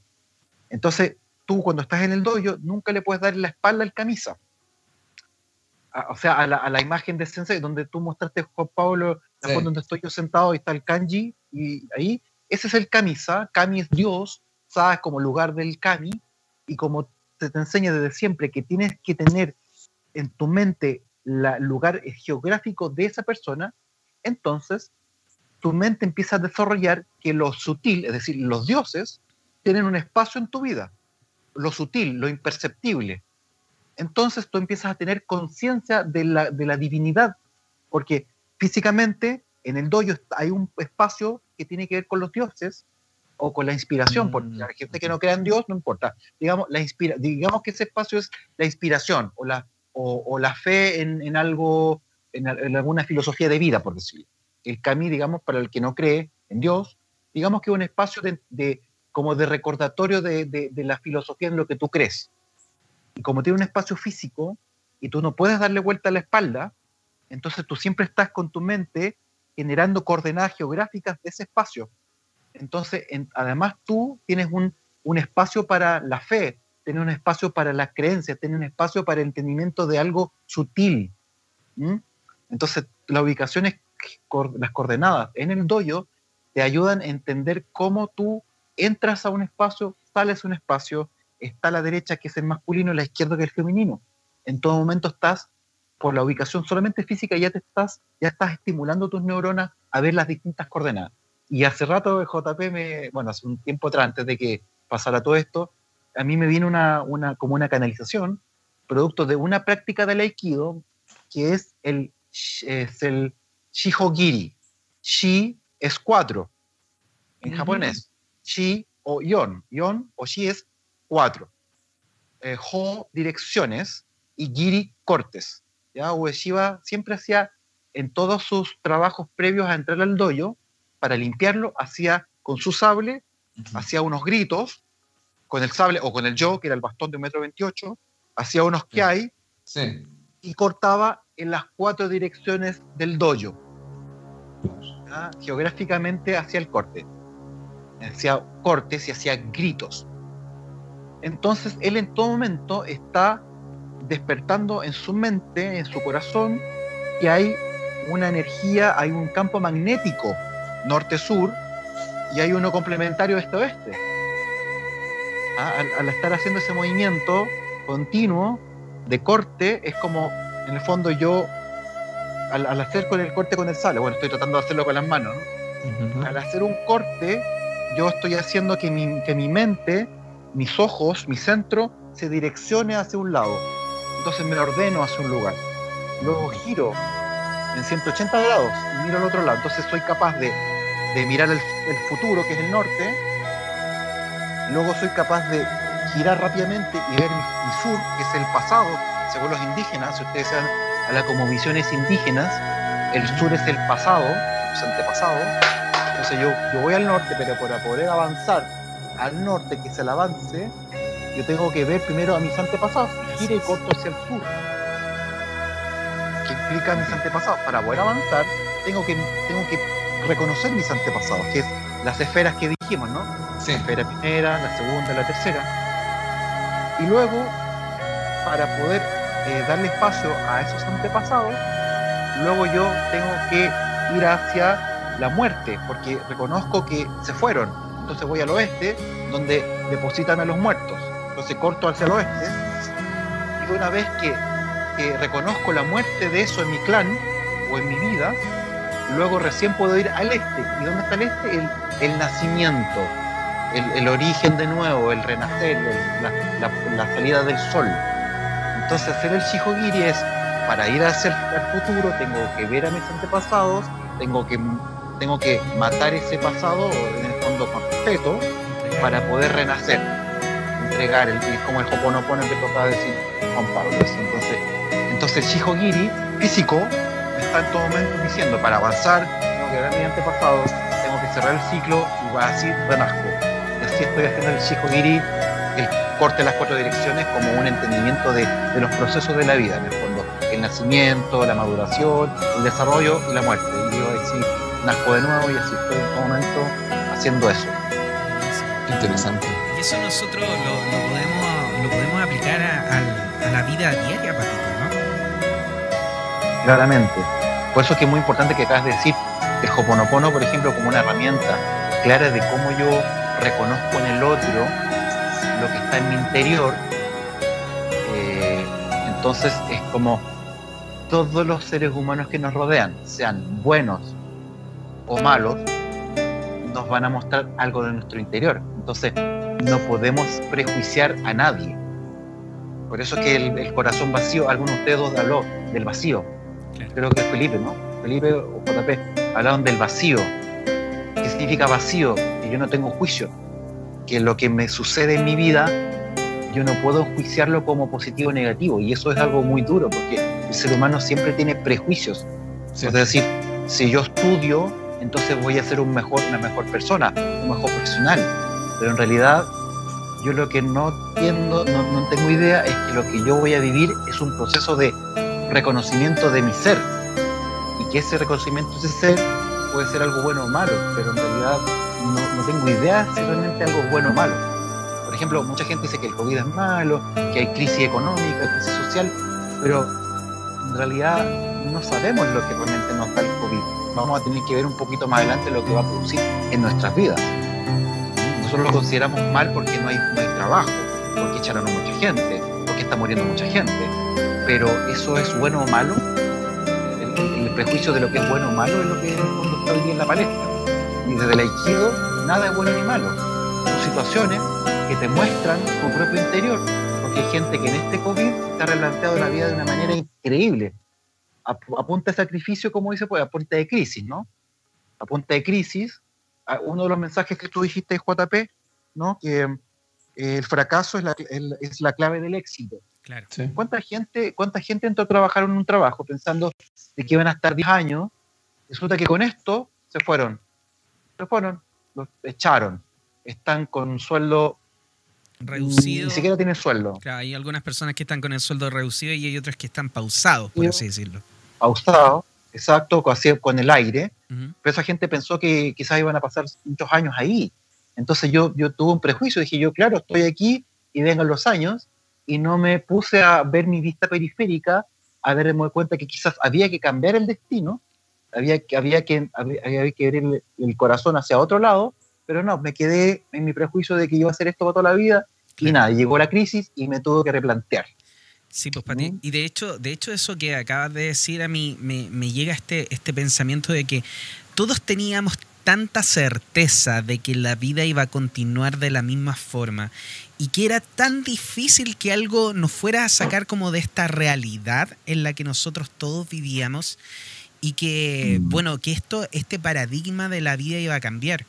Y sin embargo, eh, en pocos meses, porque estamos hablando de que esto, no sé, pasó en octubre, noviembre más o menos en, en China, y después se vino para acá, para, para toda esta zona, en pocos meses la naturaleza nos dio una lección de humildad increíble.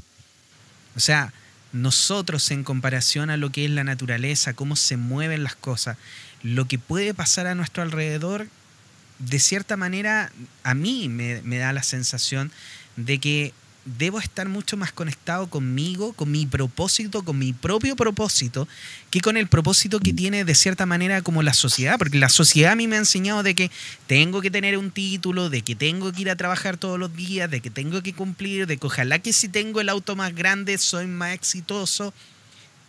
Y eso en realidad no hemos dado cuenta, perdón, no hemos dado cuenta últimamente de que no es así, de que la naturaleza nos mostró de que esta naturalidad o esta pseudo normalidad que estábamos teniendo nosotros no era más que una falsa estabilidad, porque en el momento que llega esto a cambiarnos esta estabilidad, eh, todo se fue a, a cualquier lado, o sea, Por no decir. por no decir que se fue bien lejos, a donde la, cantante brasileña. Pero, Sí. pero efectivamente nos damos cuenta de que la naturaleza nos está diciendo qué naturalidad, qué, qué es lo que ustedes sienten que es lo normal.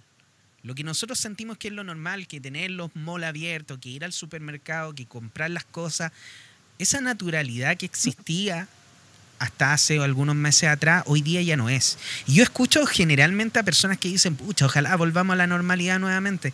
Y yo como que digo, pucha, sí, ojalá que volvamos a una a un poco la normalidad, pero como que me da un poco de lata también sentir de que la gente todavía no le ha tomado realmente el peso a lo que estamos viviendo, a lo que la naturaleza nos está mostrando, porque si bien es cierto, el bicho es una cosa, pero la naturaleza, el mundo, el planeta, el que se está manifestando en estos momentos nos está mostrando algo, para mí, que es de mucho peso, que es que nosotros tenemos que saber que la normalidad está en el cambio y no en lo estático.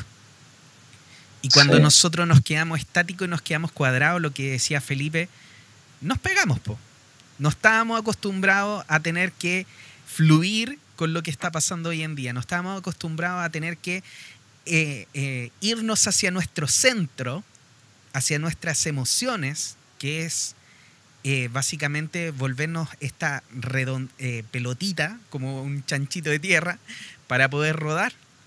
Y efectivamente la naturaleza nos está mostrando eso. Sí, la naturaleza es muy importante. Por eso que me encanta mucho el aikido, porque además de ser todos estos conceptos básicos como el ai, el ki y el do, además eh, algunos instructores avanzados, digamos, manos derechas del, del- del sensei, hacían todas estas equivalencias con la tierra, ¿no? con, con lo natural, con los fenómenos de la naturaleza. Y es algo que en el fondo va en contradicción con esta forma de expansión indiscriminada de la sociedad que todo quiere expandirse, expandirse, cuando eso, no, eso como ley de naturaleza no existe. Es decir, las cosas se expanden y luego se contraen. Eso es claro en la naturaleza. Se expande y se contrae, avanza y retrocede. Pero nosotros tenemos una sociedad que siempre quiere crecer, que crece, que la economía tiene que crecer, que tienes que avanzar como profesional, que tienes que avanzar como estudio, tienes un posgrado, un magíster un doctorado, y luego un postdoctorado, y, y ahora tienes una casa, pero una casa más grande, y siempre avanzar. y si ahora tienes un terreno chico, un terreno más grande, y ahora tienes un hijo, ahora tienes tres, y así. Es como, es muy jupiteriano, ¿no? Me encanta la astrología, chicos. Yo, yo estudié mucho la astrología y mito jupiteriano, que es la expansión eterna, no, no es así. La naturaleza no es expansiva eternamente. De hecho, hasta incluso se dice que el universo se expandió y ahora se está contrayendo. Es decir, nosotros si nos estamos contrayendo hoy día como un mundo, es porque obedece a una ley natural, que algo que avanza retrocede, que cuando el árbol te da frutos, luego no tiene frutos. Pero nosotros dele con que queremos que siempre tenga fruto y siempre, y el árbol, ojalá todo el año, todo siempre es fruto. Y eso no es verdad. ¿A costa de qué? A mutaciones genéticas, a ponerle químicos al, al suelo, a estresar los vegetales. Hoy día estamos comiendo vegetales estresados. No solamente animales estresados, porque los sometimos al máximo. Los MOL, como dijo JP, es, es un ambiente estresado donde la gente trabaja hasta tarde, donde la gente se va en un metro estresado, un metro angustiado. Eh, bueno, hablamos de las ciudades, ¿no? Eh, entonces, este mito de expansivo, eterno, no va con los principios naturales. La naturaleza dice, se avanza y luego se retrocede. Hay un verano y luego hay un invierno. Hay un otoño, obviamente una primavera. Eso es lo que me encanta del Aikido, que tiene ciclos. Además que una Aikidoka que lleva como 30 años como yo, yo soy muy sincero con ustedes, han habido momentos de la vida donde yo no podido estar tan presente en el Aikido, me he tenido que, me he tenido que retroceder y luego avanzar en el Aikido, he estado muy presente y luego he estado ausente, he tenido escuelas y luego no he tenido escuelas, he tenido protagonismo y luego he tenido ausentismo. En todo momento es, así la vida, entonces para que todo, todas las personas, por favor, si, si en este momento está el momento de retroceso económico, tanto nacional como individual, eso es natural. La naturaleza es así. No, no, no se expande eternamente. Algunas veces tenemos que retroceder el podaje, ¿no? El árbol se va cortando, se va podando, se va concentrando en energía y luego se genera un nuevo fruto revivificado, refortificado. Buenísimo. Muchas gracias, Patito. Eh, Felipe, eh, te veo muy callado hoy día. ¿Quieres comentarnos algo más? No, que está muy interesante el invitado, porque estaba yo tomando nota de que, las cosas que dice Patricio, muy interesante, de especialmente la conmovisión, de eso como en su vida, lo encontré genial, Patricio, eso de, ah, de, de, los círculos concéntricos, por llamarlo así. Claro. Entonces lo, lo encontré genial.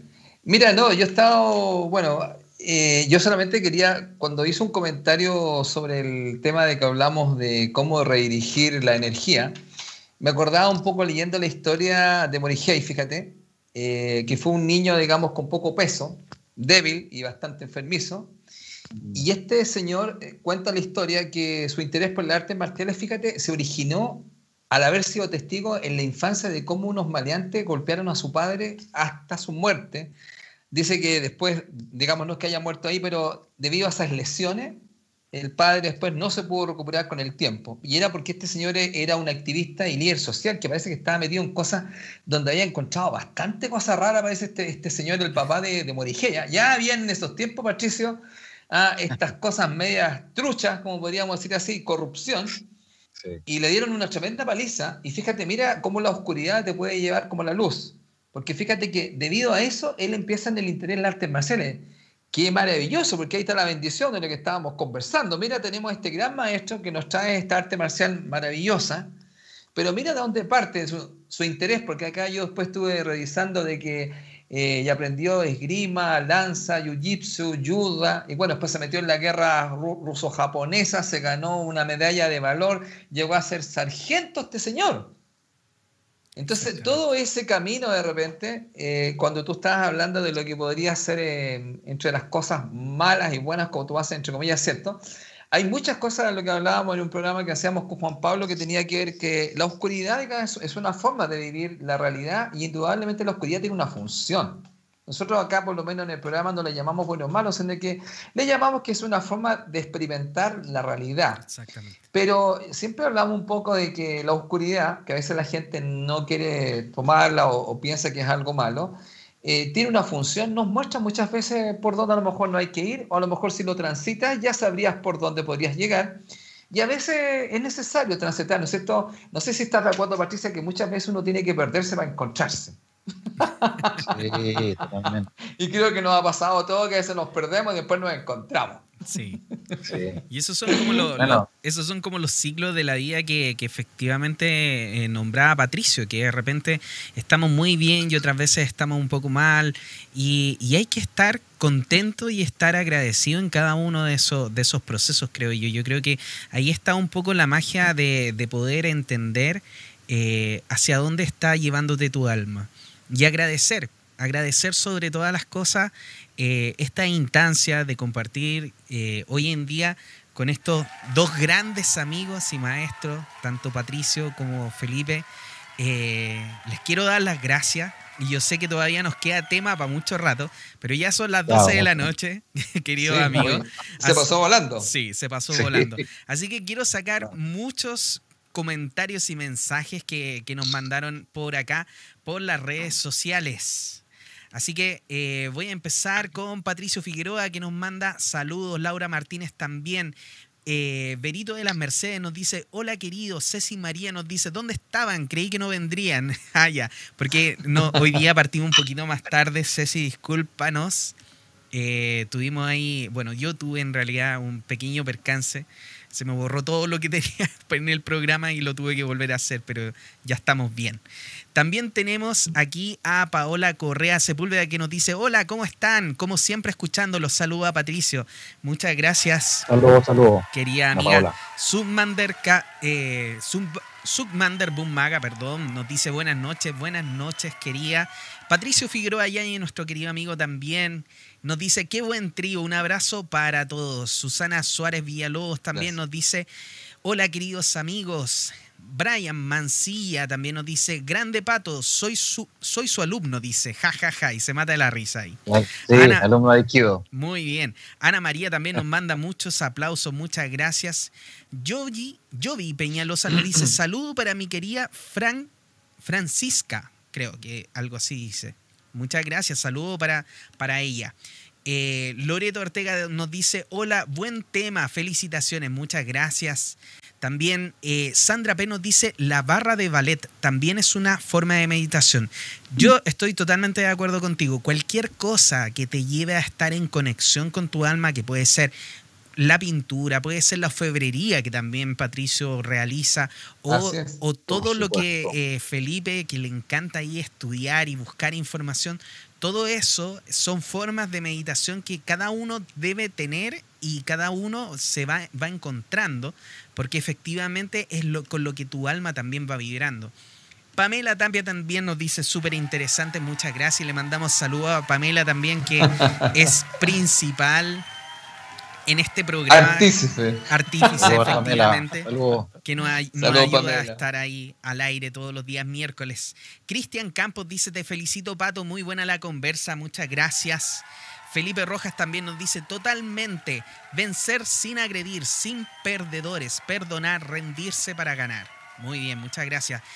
vinimos a experimentar la existencia ganes o aprendas. Aikido integral. Súper claro, Pato. Muchas gracias también, Felipe Rojas, que nos manda saludos a través de YouTube. Saludos, Pato, desde La Perla, nos dice Roberto López. Laura Martínez nos manda hartos aplausos también. Y Carlos Ormazábal Molina nos dice saludos desde Molina, séptima región. Tomás Pantoja nos preguntó cómo se llamaba el libro, ya lo volvimos a decir, si quieres lo puedes decir una vez más, Patito, para que les quede claro a nuestros amigos. Paz Abundante se llama. Paz Abundante se llama el libro. Y de hecho, en, uno, en uno de los mensajes nos mandaron un link, así que para todos los que quieran ese libro lo pueden buscar en Google, lo van a encontrar. Ernesto Rico nos dice, la agresión la no agresión es el camino de la paz. Qué lindo nos dice. Teta Healer, Teta Healer mexicano. Muy bien, muchas gracias, Carlos. Y de hecho, el mismo Carlos acá nos dice, acá pueden ver el libro. Nos mandó este link a través de eh, Facebook, ¿ya? Así que lo pueden buscar eh, como John Stevens, Paz Abundante, y van a encontrar el PDF por ahí. Eh, Daniel, otro libro. Muy bien. Súper bonito, que se llama Aikido o la ah, armonía de la naturaleza, también, que, da mucha descripción sobre el tema de, cómo el, sensei que está acá, Tome Mitsugi, hace una equivalencia de todo lo que es la naturaleza con los momentos del Aikido o los momentos del Aikido con la naturaleza. Así que ahí, ¿cómo está ahí? Buenísimo, ahí se ve súper bien. Mitsugi, ah, ok. Saotome, sí, o la armonía de la naturaleza. Ah. Muy bien, muchas gracias, querido Pato, por mostrarnos también ese, ese libro. Daniel Esplendor nos dice, eh, perdón, recién me enchufo, ¿qué es un doyo? Bueno, ahí ya se lo explicaron en un, en un mensaje, así que muchas gracias también a nuestros amigos que estaban participando aquí en los mensajes y le mandaron la información a nuestra querida Daniela. Muchas gracias por estar hoy día también, querida. Mónica Paz Aspe Norri nos dice buenas noches JP, Felipe y Patito, qué gusto verlos a los tres, muchas gracias querida. y ahí Nicole Hunt le dice, Doyo es el espacio físico para practicar las artes marciales. Daniel Esplendor le dice, muchas gracias Nicole. Oscar Martínez nos dice, bien Patricio San, muy didácticas tus enseñanzas. Domo arigato, gosain masu, gosain masu. Algo así. No me todos hay más. Ah, perdón. Muchas gracias, querido Pati. Muy bien. A ver, tenemos un par de mensajitos más, los vamos a sacar todos para, que todos salgan aquí en la pantalla. Carlos Mazábal nuevamente nos dice, me encanta la sabiduría de los tres, se agradece. Muchas gracias, querido. Qué bueno que estás acá también. Carlitos por acá. Eh, y Daniela Daniel Esplendor nuevamente nos dice, sí, muy interesante el discurso de Patricio. Por supuesto que sí. Les trajimos un invitado de lujo el día de hoy. Paola Correa nos dice, ¿dónde se puede hacer estas prácticas? Bueno, le vamos a dar las, eh, eh, el espacio ahí a Patito para que nos diga también dónde se puede practicar. Yo en lo personal practiqué en el Aikikai. Eh, Felipe ahí nos va a comentar también. Y el último saludo que tenemos, Nancy Briones, que nos dice, excelente programa. Saludos, primo. Es mi prima, querida. Nancy Briones, muchas gracias. También saludos para ti. Te quiero mucho, primita. Así que ya estamos llegando al final de este programa. Me encantaría, Pato, porque me, acabo de acordar, eh, antes de que nos digas eh, efectivamente los doyos donde tú estás participando, que antes de partir este programa nos estabas comentando un poco de eh, un familiar tuyo que hacía una, práctica. Y me llegó este flachazo y, siento que tenemos que, decirlo antes de irnos. Ya. Bueno, eh, bueno, no sé si es muy rápido, pero en mi primer viaje a Japón, que fue el 2012, tuve la, sensación de poder ir a viajar a, mi, a ver a mi, a, mis, a mi familia y a ver los, la tumba donde falleció mis abuelos y mis bisabuelos. Es como una tradición. Y fui a visitar la tumba de mi bisabuelo, que queda en Okayama, donde todos los hoguinos, eh, por tradición, tienen que ir a morir. Yo, debería ir allá a morir eh, cuando fallezcan, mis restos deben ir para allá. En una localidad cerca de Kobe, yo nací en Kobe, al sur de, Tokio, como a unas dos horas en, en, tren bala. Y, y, bueno, fuimos con un primo de mi papá, Chigemi, japonés, que no habla mucho español, de hecho habla como dos palabras, y en ese proceso él limpió la tumba budista, que son, son unos, unos trozos de, de piedra donde están los símbolos japoneses de cada familia. Eh, y parece que mi, mi, bisabuelo era de alta clase social, no económica, sino que de alta alcurnia política, porque era director de un colegio. Eh, y eso es, es, para los japoneses es como un honor muy alto una responsabilidad muy grande ese profesor. Claro que eh, Sobre todo de básica. Como debería ser acá también. Debería ser. entonces él tenía como una lápida grande, entonces yo veía a mi familia que tenía una lápida grandota con mi apellido, entonces fue como un honor. Y bueno, y mi tío empezó a, expresar unas palabras en japonés, que yo algunas reconocía, otras no, y lo grabé, Y después cuando volví a ver a mis tíos que estaban en Kobe, yo le, eh, le demostré la grabación y mi tío me dijo que él decía en japonés lo siguiente, ¿ya? En japonés, Namu Taishi Genyo Kongo. Eso es un sonido, es un mantra budista, no sé si la gente sabe, pero es como una oración budista que uno repite para poder emanar un estado específico de conciencia. Y ese mantra está, eh, es de la secta budista Shingon. Secta, por favor entiéndelo bien, como un grupo especializado de un tipo de creencia específica. Eso es una secta, no, no la connotación negativa, ¿no? Es un grupo específico que, que siguen a un líder específico con una connotación filosófica específica. Y, y, justo la, bueno, ahí me di cuenta que mi familia japonesa tenía un vínculo con Morihei Ueshiba, porque Morihei Ueshiba participaba activamente de esa misma secta budista, donde él aprendió muchos conceptos esotéricos del aikido que tienen que ver con el manejo respiratorio, el manejo de la energía, el kototama, que es otra palabra japonesa que es el poder de la palabra. El poder de la palabra. El, poder de la palabra, kototama, es una vibración. El kanji de, de koto es como unas ondas que se expanden en el aire y que generan un movimiento y transforman la materia. Entonces ahí me di cuenta de que, de que mi familia estaba muy vinculada a Osensei con ese mantra. ¿Y cómo se traduce ese mantra? Eh, así como tradució literalmente, ¿no? Namu significa con el corazón vacío o sin ego. Tai Shi significa, Tai es grande, es la enseñanza superior, es una enseñanza elevada. Y Genkyo Kongo significa servicio, es decir, me dedico a servir a la enseñanza superior con un corazón sin ego, sin, en vacío absoluto. O sea, sin ego en el fondo. Y eso y es fuerte porque toda mi familia, Oguino, somos todos profesores. Mi hermano mayor es profesor de arquitectura, mi hermano menor es profesor de, de, temas médicos, eh, terapéuticos, yo soy instructor de Aikido, profesor de geología también un poco. Entonces es muy, es muy increíble cómo eh, esa energía de, enseñanza y además Ueshiba también es sensei, ¿no? instructor y, maestro. Entonces, tengo como esa, ese vínculo muy ancestral que que me persigue hasta Chile. ¿no? Yo me vine de Japón a los tres años y me di cuenta que, que mi corazón solo, con el corazón vacío, llegué al Aikido porque mi corazón me seguía y eso es lo que yo hoy día le estoy llamando el Kokoro no Michi, es decir, el camino del Kokoro. Kokoro es corazón, el camino del corazón.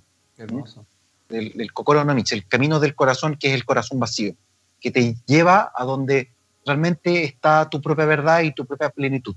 No la mente, ¿no? No el prejuicio mental que te dice que si tú estudias llegas a esto. Es el corazón que te guía a, donde tienes que ir. Muy bien. Eso es un poco lo que les quería compartir a todos ustedes. Así que con el corazón vacío, eh, dedicarse al servicio de la enseñanza superior. Con el corazón vacío. Muy bien, genial. Muchísimas gracias, Patito, por, eh, compartir eso con nosotros, porque siento muy fuerte esto de, del corazón vacío, sin esperar nada a cambio, sin, eh, sin querer algo, eh, sino más bien solamente con el hecho de, de estar y entregar es un poco lo que, lo que nosotros hacemos en este programa conectado y es un poco también lo que nosotros les venimos a compartir a ustedes, de conectarse con este, con el Kokoro no Michi que decía Pato, y efectivamente dejar que el Kokoro los lleve, los guíe y probablemente si ustedes permiten esto van a encontrar en ustedes mismos el camino de la paz. Así que, bueno, el día de hoy tuvimos un invitado maravilloso, Patricio Guino. Muchas gracias por haber estado el día de hoy. Por favor, entrega tus datos para que la gente te pueda, te pueda contactar, aparte ah. de tu Instagram que aparece ahí en pantalla, como Patricio Ogino. Ogino, pero se dice Oguino. Oguino, sí, con C de gato. Mi Facebook, Patricio Oguino también. Eh, mi WhatsApp, no sé, lo doy también. Sí, claro, si lo quieren dar. ahora al WhatsApp más 569 663 73801 es el WhatsApp donde atiendo consultas, eh, preguntas, lo que sea, háganlo ahí, yo encantado les respondo cuando, cuando puedan. Muy bien, maravilloso.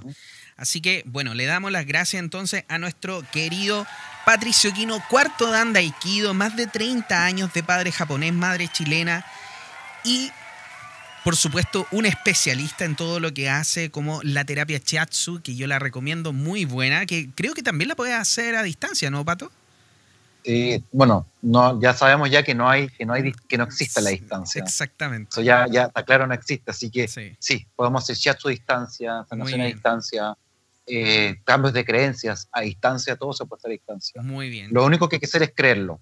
Claro, exactamente. Si tú lo crees, lo creas, como se dice. Así. Así es. Muchas gracias, querido Patricio Guino. Y bueno, Felipe Caravantes, también muchas gracias por estar hoy día con nosotros. Eh, gracias por tus tremendos aportes que hiciste el día de hoy, por darnos también el espacio para invitar a, Patricio Guino. Yo creo que fue sobre todo un acierto el programa de hoy. Y, bueno, Felipe, te doy el espacio también para que puedas hacer tus conclusiones al cierre y, despedirte de nuestros queridos amigos. Bueno, mira, empezando quiero dar las gracias, digamos, eh, porque haya venido Patricio. Yo, Patricio, es una persona que tiene un corazón muy noble. Y, yo sé que él tiene un interés profundo en esta, ahora que ya le he leído Guino, en armonizar a las personas. Y en esta conexión que él nos está contando, el tema del que lo encontré maravilloso, lo que dijiste, el camino del corazón. Mm está súper potente. Yo creo que eso, eso, eso es lo que la gente, digamos, en el fondo, en estos tiempos que hemos hablado en el programa, es necesario conectar porque se conectó mucho con la mente. Yo creo que la mente está al servicio del corazón, pero se, como que se invirtió la situación.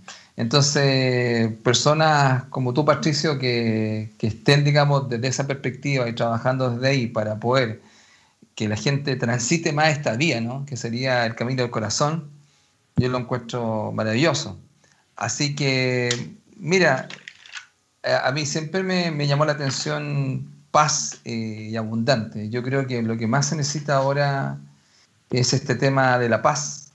Creo que es muy importante cultivarla por todo lo que se va a venir eh, al planeta.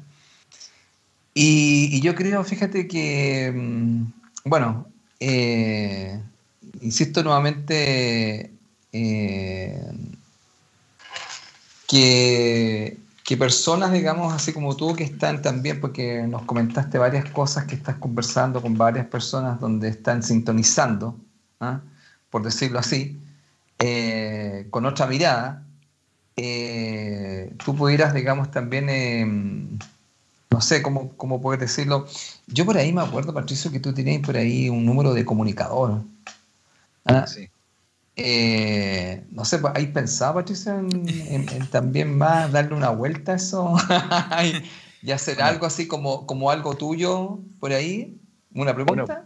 Por algo yo estoy aceptando un poco que también porque me encanta comunicar. O sea, tenemos un, otro, otro equipo de, de entrevista que se llama Pudo Live, Mm. que, ya me invitaron a hablar sobre el ki, hablamos del ki, de conversatorios del ki, y además estamos generando un grupo que yo le estoy llamando la jornada de sanadores masculinos o hombres sanadores, donde vamos a reunirnos específicamente a sanar el clan masculino, a sanar el clan masculino, eh.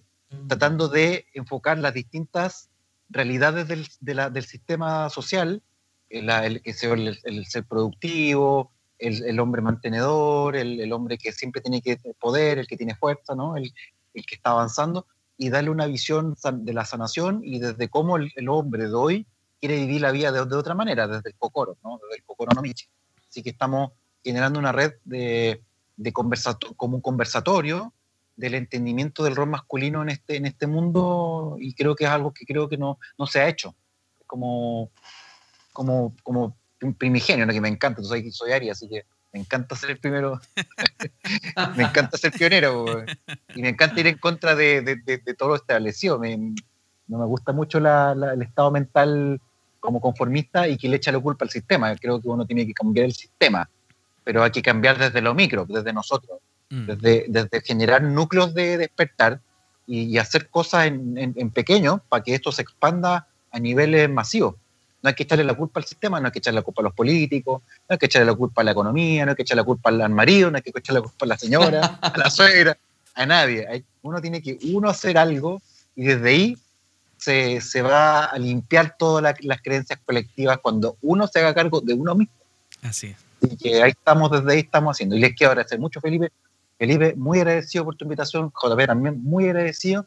Y me encanta porque estas conversaciones generan una expansión de conciencia. O sea, con todo lo que usted, lo que hemos hablado, eh, he podido abrir otra vez como la las cosas que también tenía guardadas. Entonces, eh, así como también me invitaron de los otros de los otros entrevistas, hablar y compartir conocimiento expande. Es increíble cómo, como cuando uno empieza a hacer redes, se abren cosas que no se pueden abierto porque yo solo.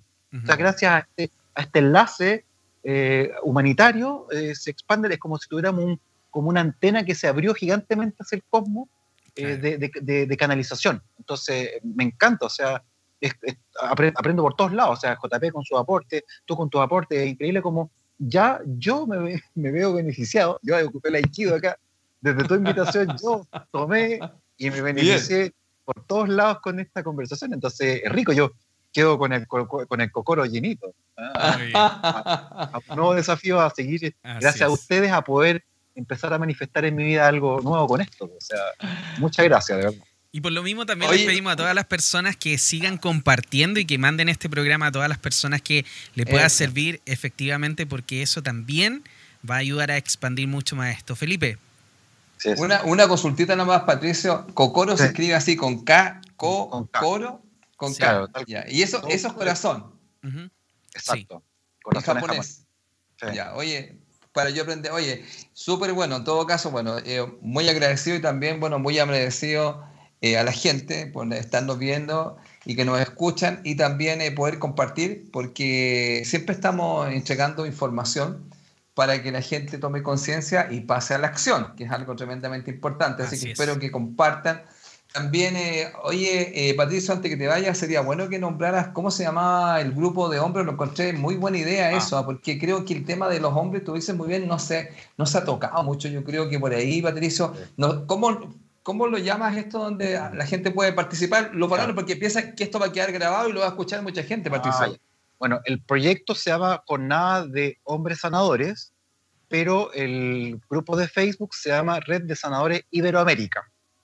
Es ah. el, así que por favor empiecen a, a, darle likes a la página. Está en construcción, por favor les pido el, el, tiempo. Vamos a empezar a tirar los, los, antecedentes de cada uno de los integrantes, que son distintas personas con distintos eh, experticias de la vida y de, de sanación y que queremos aportar al, clan masculino en, estos paradigmas, como te digo, que son en el fondo que el hombre que quiere ser más femenino, que el hombre no quiere abrazar otras áreas, que no quiere ser el que solo mantiene, que el que quiere saber que también puede ser un hombre de casa o que, que aceptar la sensibilidad, el, dolor, el, que me cuesta, el que, el que incluso perdí, perdí, la, perdí el, norte. Sí, todo eso es como parte de esa parte femenina, ¿no? Que, es reconocer que no, no tengo idea. Y eso es todo. Y entonces, desde ahí partió esa, esa, esa ganas de, de, poder transmitirlo y es una, un espacio de conversación. Vamos a hacer conversatorios eh, a niveles generales, vamos a poner distintos temas controversiales, el COVID, qué sé yo, la crisis social, eh, y vamos a tratar de eh, enfocarlos desde la visión de cada uno de nosotros desde este entendimiento de qué es ser hombre y cómo yo, desde el hombre que yo hoy día reconozco, desde mi propia vivencia, cómo enfrento la vida. Y que otros hombres más se unan. Y, el, y, el, hacer una red es, ya es una, es una entidad un poco más, más femenina y un poco más tribal. Generar una red de ayuda. Yo estoy codo a codo contigo, te apoyo. tú estás cansado, yo te ayudo. Y estamos así uniéndonos. Red de Sanador Iberoamérica y el concepto de jornada de, de, de hombres sanadores pero estamos como digo en construcción, así que denle like a esa página y ahí vamos a empezar a dar las actividades, vamos está, todo orgánico, está todo de poquito, estamos respetando los tiempos de cada uno. Algunos están mucho más avanzados como yo, que yo quiero puro hacer, y otros están por atrás, que les cuesta porque están súper ocupados, y estamos respetando todo en sus tiempos, em, para que cada hombre esté ahí, no, todos estamos en el mismo buque, ¿ah? todos, el que está adelante y el que está atrás, estamos, vamos, vamos todos juntos. Y, y mi rol es, vamos, vamos todos. Yo, yo, yo tengo una energía. pasé mucho tiempo de bajoneado, cansado, angustiado, ahora, ahora tengo la energía de empujar, así que vamos, vamos juntos, todos. Eso es lo que quiero transmitirle a todos ustedes. Muy bien, Bien, muchas gracias. Querido Felipe, querido Patricio, que estén muy bien. Muchas gracias por haber estado el día de hoy y por haber compartido, como siempre, sus conocimientos porque son vastos y yo sé que a todas las personas que nos escuchan les van a servir. Así que nos despedimos nuevamente de otro programa de Conectado hoy día con el gran Patricio Guino. Lo puedes seguir en sus redes sociales, como ya dijimos, arroba Patricio Guino en Instagram. También siga a Felipe Caravantes como caravantes.felipe y por supuesto mi perfil JP Loaiza O. Cualquier cosa que necesiten, estamos también disponibles para ustedes. Que estén muy bien, muchas gracias y buenas noches. Nos vemos el próximo miércoles a las 22 Buenas horas. noches. Buenas noches. Que les vaya muy bien. Muchas gracias. Gracias, Muchas a, todos. gracias a todos. Gracias, Patricio. Gracias, Felipe. Gracias, JP. Gracias.